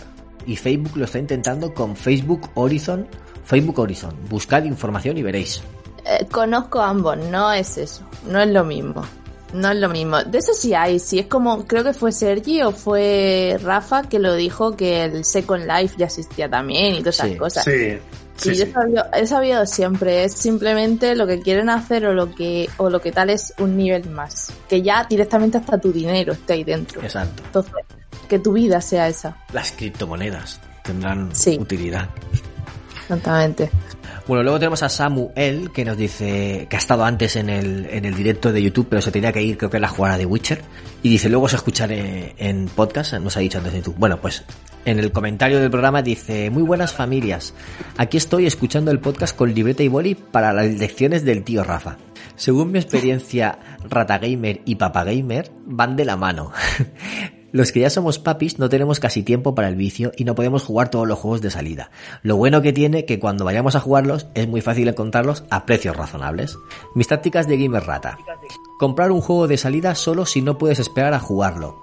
Pero cuando salgan el Horizon Zero o el Ragnarok, no sé si podré esperar a jugarlos en la Play 5 con toda la calidad gráfica o en mi PS4. Claro, porque si no se ha podido comprar la Play 5 y estos juegos salen en Play 4, eh, ¿qué hacer? ¿Qué dilema? Yo, te- yo estoy como tú, Samu. No sé si, si llegaré a Play 5 o, o los necesitaré jugar de salida en Play 4. Ya veremos. Bueno, sigo. Eh, otra, otra táctica. Saber cómo funcionan las compañías. Juegos de Ubisoft y Capcom en muy pocos, en muy muy pocos meses suelen bajar muchísimo de precio. Quiero comprar el Immortal Phoenix Rising, pero no me urge. Y conociendo a Ubisoft, de aquí a final de año lo pondrán a 20 euros. Otra Ah. técnica. Todos los miércoles renuevan. ¿De qué te Es que ríes? Sí, ya está, sí, ya estaba a 20 euros. ¿Ah, ¿Qué sí? más quieres? Ahora creo que está a 30 otra vez porque volvió a subir, pero pues sí. Ah, Es que digo, pero hijo mío, que no, yo qué sé. No, pero que esté atento porque ya lo que es a nivel precio normal lo he visto ya a 30 y, y de vez en cuando hacen alguna oferta. Ubisoft cada dos por tres está haciendo ofertas que te lo bajan un 20%, un Sí. 50%, que si tienes puntos. Eh, nada, o sea, no, no va a tardar mucho. Exacto. Ahí estaremos esperándolo. Luego también dice, todos los miércoles renuevan las ofertas de la PS Store. Eso es lo que creo que lo dijo Sergi. ¿Puede ser? Sí. Sí, Sí. sí, sí. sí. Eh, allí, te, allí he pillado las mayores gangas del reboot de Tomb Raider. Eh, podré, compré por 4 y 8 euros el 1 y el 2. O sea, el 4 supongo que el primero. Y, y 8, no sé, da igual. 4 y 8 euros, da igual. Por último, merece la pena el PS Plus. Este año ya me, han- ya me ha salido rentable con los juegos que me ha dado. Control, eh, Final Fantasy VII y Days Gone. Por cierto, el Days Gone lo Mm. tenía en físico que me costó 20 euros. Lo pusieron en el Plus. Lo llevé al game y me dieron 18 por él. Otra técnica de Gamer Rata. Si los juegos que se hagan en Plus y que tengas físico los vendes. Oye, no es mala idea. Respecto a las películas de videojuegos, el problema que, nos, que no sean del- de la misma calidad que el juego, como bien decís, es similar al libro película. Siempre gana el libro. Pero además hay que echar su caso a las productoras por no tratar al producto con cariño y seriedad. Recordar hasta que llegó Marvel Studios cómo eran las pelis de superhéroes. Es cierto. Y para terminar... Bueno, las, las Tim Burton estaban bien. Bueno, sí. Las, las, las de Batman, las dos primeras. Sí, pero porque Batman es diferente. Batman, Claro. ese tono tan oscuro le, le queda bien. Mm. Pero bueno, las primeras de superhéroes eran para fans de los superhéroes. Porque luego ahora las miras, Sí, sí. echas la vista atrás y dices, ostras, tío, es que son flojillas. A ver, ¿qué más dice? Para y para terminar, una duda de Famigamer. Sigo con los juegos de Lego con los peques. Ahora estamos con la trilogía de los de Marvel. Les instalé los tres juegos juntos y no sé si vosotros les dais libertad para que vayan jugando un rato a un juego, luego cambian a otro. ¿O qué? Yo estoy Uf, intentando uf. que aprendan a empezar un juego y terminarlo, sin estar cambiando de juego cada rato. No sé si es bueno o no. Un saludo familia y les escucho la próxima semana. Tony. Pues lo mejor es que primero uno y cuando se vaya acabado el otro, pero a día de hoy los nanos de hoy en día, macho, están acostumbrados a la inmediatez y, y es muy difícil controlar eso. Porque desafortunadamente están acostumbrados a YouTube, que no le gusta el contenido, lo cambia. Exacto. Le no le gusta no sé qué, lo cambia. Entonces los juegos es muy difícil ¿eh? meterlos en la dinámica esa de que lo termine. Es muy difícil. Y a mí con Gaby me pasa. Eh, él está jugando, a, por ejemplo, al Bowser Fury eh, y de golpe mm, se te gira y te dice, papi, vamos a poner ahora el Luigi Mansion. Y ya, Gaby, pero pásate esto. No, no, es- ya me he cansado. Claro, es eso. ¿Sabes? No, al final, si, si no le acostumbras a, a que tiene que terminarlo, es un rollo. Y además, es que, es que es así. Y muchas veces se lo explico. Y se lo digo así en plan de, a ver, tienes que acabarte uno porque el papi vende ese juego y así compramos otro. Digo, no podemos tenerlos todos. Y él se queda como diciendo, "Mm, ya, pero no me mola que me vendas los juegos, ¿sabes? O sea, no me mola, ¿sabes? Eh, con, con, con Luigi Mansion nos pasó eso, porque al final lo tuve que vender y es en plan de, ah, es que me la vendí. No, pasó con el de los Vengadores, porque me veía jugar a los Vengadores y a él le molaba. Y me acuerdo que se lo dejé un par de veces para que jugara con Hulk, porque era en plan de, oh, Dios mío, Hulk, cómo mola. Y cogió el mando y me acuerdo que estaba ahí todo, todo flipado. Y, y hace poquito en una conversación dice, papi, pero tú lo vendiste. Y a mí me encantaba. Y yo, pero tío, si jugaste dos veces. ya, pero los niños son así. Pero te lo sacan y te sabe mal, pero es que no, no hay otra fórmula. Al final tienen que acostumbrarse a eso. Tienes un juego, hay que machacarlo. Que antiguamente yo me acuerdo cuando éramos pequeños, por lo menos yo, que mi padre se gastaba 10.000 pesetas y ese juego me tenía que durar, pues mira, ¿sabes? Tenía que, que, que, que, esperarme a- al siguiente cumpleaños o las siguientes navidades para tener otro juego, ¿sabes? O sea, era así. A ver, no es fácil, Pues digo, no es fácil educarles en eso ni acostumbrarles. Igual que mm, les cuesta ahora, a los niños de ahora les cuesta más ver una peli entera que lo que nos costaba a nosotros, por eso, porque so- son la generación YouTube y están acostumbrados a cambiar. No me interesa, me ha aburrido, cambio de contenido. Sí, sí, tal cual. Eso es así. Se puede ir entrenando poquito a poquito. Por ejemplo, dibujos como Pocoyo, como Simón, no sé si conocéis el, el conejo Simón, o Peter Rabbit, cosas así. Son de 5 minutos cada capítulo o algo así. Entonces empiezan con eso. Y cuando ya ven eso, pues ya pueden pasar a dibujos de 10 minutos. Y cuando ya están acostumbrados a aguantar de 10 minutos, pues puedes pasar a anime de 20 minutos el capítulo, por ejemplo. Y así se van acostumbrando poco a poco, pero a lo largo de los, de los años, en varios años. No en un mes vas a conseguir eso. Tenlo claro. Lo- con los juegos puedes hacer parecido. Eh, al principio, cuando están empezando, no es malo cambiar desde mi punto de vista, ¿vale? Yo hablo desde mi punto de vista. Yo ponía eh, la 360 que tenía muchas demos eh, y, y demos de juegos retro también. Y mi hija probaba y se cansaba, va, ahora quiero probar otro, ahora quiero probar otro. Van probando varias cosas y van viendo lo que les gusta más y, los, y lo que les gusta menos, hasta que encuentran un poquito su espacio. Con el de Pocoyo me pidió cambiar y con el de Unravel nos podemos tirar una hora que no me va a pedir a no, no va a pedir cambiarlo a no ser que nos atasquemos en un punto y no podamos avanzar. Pero aún así, lo que me pasó la última vez, que estábamos atascados con el, con el pavo ese que he dicho antes, y, eh, y venga, voy a intentarlo yo. No podía, lo intentaba otra vez, no podía. Y dice, déjame intentarlo a mí. Y lo intentaba ella. Y como nos íbamos turnando, no tienes ese sentimiento de frustración que dices, ah, me he cansado, lo quito. Al, al final lo quité porque ah, llevábamos un ratito jugando y ya dices, ah, sesiones cortas, ¿vale? Entonces, como digo, eh, no está mal que al principio vayan probando varios porque así encuentran, descubren sus gustos y ven lo que les gusta más. Ellas, ellos mismos te irán pidiendo más de por sí y tú lo notarás. Y cuando haya uno que les guste mucho, van a aguantar más tiempo. Y lo que sí que podéis hacer, a lo mejor, es para no, en media hora no probar 10 juegos, es mm, eso, intentas aguantar y luego dices, bueno, pues vamos a dejarlo ya. Eh, si dice, me, me ha aburrido, quiero probar otro, bueno, vamos a dejarlo ya, llevamos un ratito jugando, lo dejamos por hoy y otro día seguimos. Así si les cortas, se quedan con las ganas y a lo mejor otro día pues intentan alargar un poquito más porque saben que si no estás ahí tú que vas a cortar el juego, por ejemplo. Son, son cositas así que he visto yo con mi, con mi, con mi corta experiencia. Que si sirve de algo a alguien, pues estupendo y si no, no pasa nada. Ya se soltado la turra. Y último comentario de Victillor que dice, bueno, aquí nos, aquí nos suelta un palito, ¿vale? Dice, buenas chicos. Sergi le dice a Victoria, ¿lo has jugado en difícil? Creo que hablaba de, de Final o de Nier. Del, no, era, era Nier. Remake. No, Ah, remake. el del remake. Ah, Mm. va. Es verdad, Final 7, ¿cómo no? Sí, Sí, el sí. Final 7. ¿Lo has jugado en difícil? Hazlo que se disfrutan más los combates. Victoria contesta, en ello estoy. Vamos, y dice Victor, vamos a ver. Hace un par de programas me criticasteis por decir que el Death Stranding se disfrutaba más en difícil. Vamos, que precisamente ellos dos se despacharon a gusto conmigo. Y no critiquéis la opinión de una persona cuando no se cunde con el ejemplo. Buen programa, chicos, y bastante entretenido. Ah, ¿Puedo responder? No sé si le va a gustar mi respuesta. A ver, yo, yo no recuerdo, yo, Yo no, quiero- no recuerdo que se despacharan con Victillo. Y, y he intent- Yo- no, no me he podido escuchar el programa y no recuerdo esa conversación, pero me lo escucharé. No, yo solo. Yo Espera un momento, un momento, un momento, Víctor, y solo quiero decir una cosa.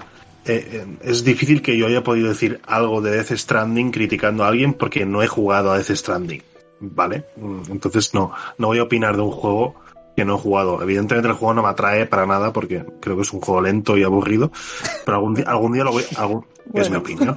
Algún día lo voy a jugar para probarlo, pero ya te digo, no puedo decir mucho más de, de él porque no, no, voy a hablar de algo que no, que no he probado. Entonces, sinceramente, si te has ofendido, lo siento, te pido disculpas, pero no recuerdo haber dicho nada criticándote en, en ningún momento.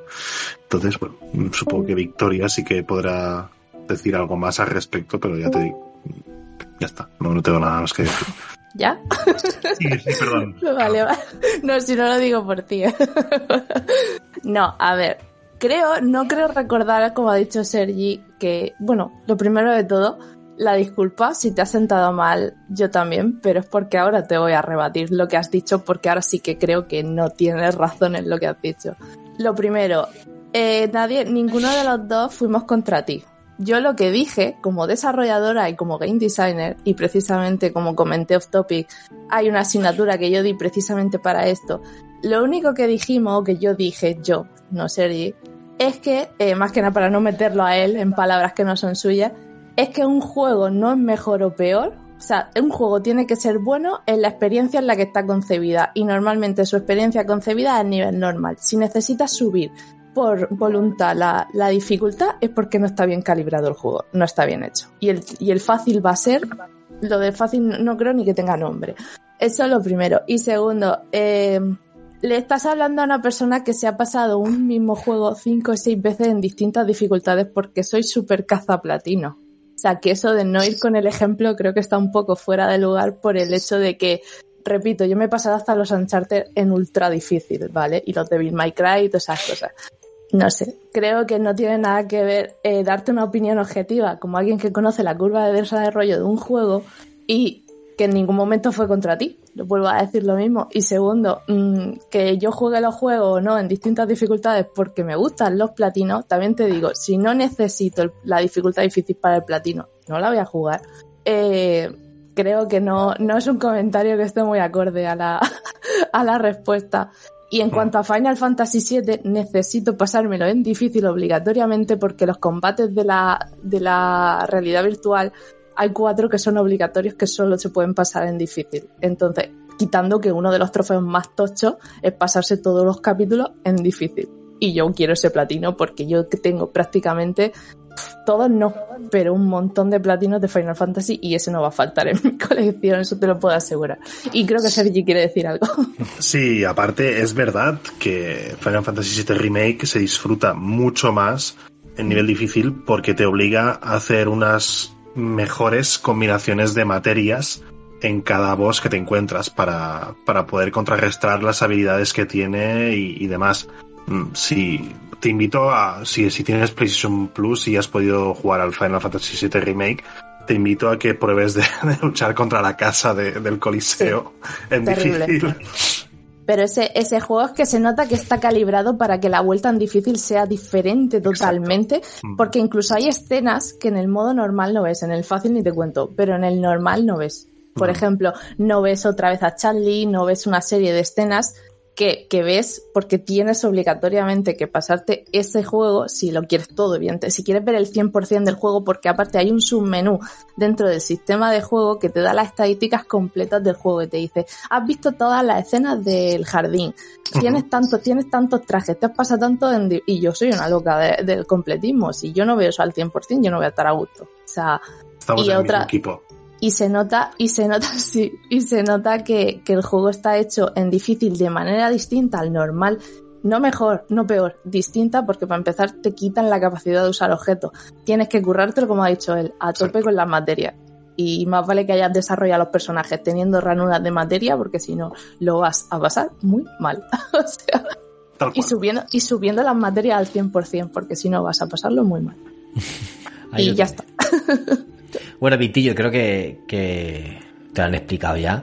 Si cualquier duda, ya sabes, nos dejas otro comentario y Yo, yo quiero, o sea, a mí me encanta que me dejen, nos dejen estos comentarios realmente, porque son con los que puedes debatir con ellos. Y vuelvo a decir, si te has sentido personalmente atacado, yo como ha dicho Sori, lo siento, pero no era un comentario que fuera hacia ti, ¿eh? a la industria en general. Si un juego está hecho así es porque no han sabido calibrarlo bien. Y tienes Pero, que, el pero jugador. vamos, no deja de ser tu opinión, quiero decir. O sea, esto es como todo, es tu opinión y la opinión de él. O sea, esto ya está. O sea, Sí, no, sí, no hay no, más a historia. ver. O sea, no le A demos más vueltas porque al fin y al cabo son opiniones. O sea, Sí, no, sí, no hace falta ser desarrollador y no hace falta ser.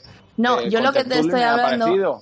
No, sí, sí, que no. O sea, la opinión es si me parece mejor o peor. Que un Claro. juego esté hecho de una manera o de otra no es una opinión, es una cosa objetiva que se utilizan unas reglas y unas técnicas. Y que para eso estudia yo una asignatura concreta que te enseña cómo funciona el desarrollo correcto de un juego, desde que lo pones por primera vez en el papel hasta que lo lanzas en el, en el eso.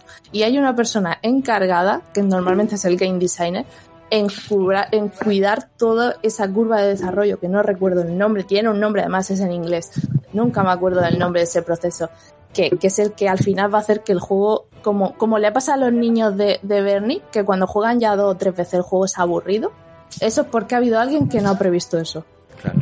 Y lo, hay juegos, y luego hay juegos, como ha comentado Gun Kaiser, como puede ser el Plastel, que te mantiene del minuto 1 al minuto 0 enganchado al mando. Eso es como se hace un buen juego. Pokémon. El Pokémon. El Pokémon puede ser inmenso y la gente se engancha a Pokémon y conozco gente que ha jugado media vida, iba a decir horas, horas, horas, vida, vida. Y eso, pero ¿qué es eso? Que en ningún momento vamos contra nadie. De hecho, mola que dejen estos comentarios porque así al final hablas con ellos de tú a tú y, y Claro, se a mí genera, me mola. se genera conversación, se genera debate. Exactamente. No, chicos, yo no quiero cortar la conversación, pero es la una, yo me voy a dormir. Yo me voy también, yo también me voy. Nos vamos todos. Estamos pasado- acabando ya. se ha pasado esto volando, el tiempo volando. Le he dicho a mi mujer, mm, nos- me ha faltado dos. Si nos damos prisa, termino a las 12. Mañana mm, se va a reír de mí. Así que nada, ya hemos leído los comentarios y solo queda despedir el programa, así que voy a despedir rapidito. Gun Kaiser, nos vemos la semana que viene. Buenas noches, la semana que viene. No, se ha oído, pero no pasa nada. Eh, Hokage, nos vemos también la semana que viene. Muy bien, Bonanit. Tienes, tienes que venir más, tío. O sea, que los chistes tuyos son.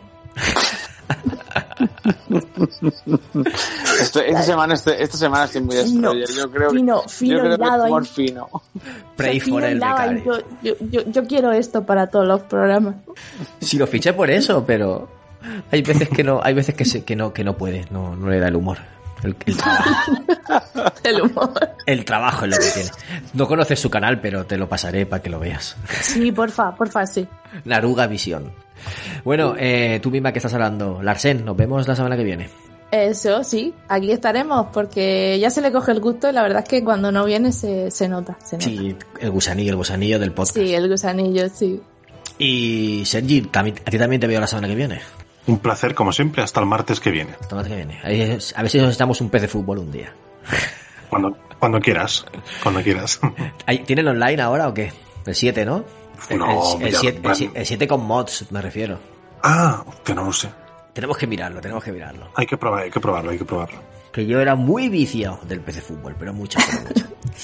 bueno, pues aquí despedidos todos, se despide Bernie, el murciélago del Palmeral. Nos vemos la semana que viene con un nuevo programa. Adiós a todos. Chao. Chao, chao.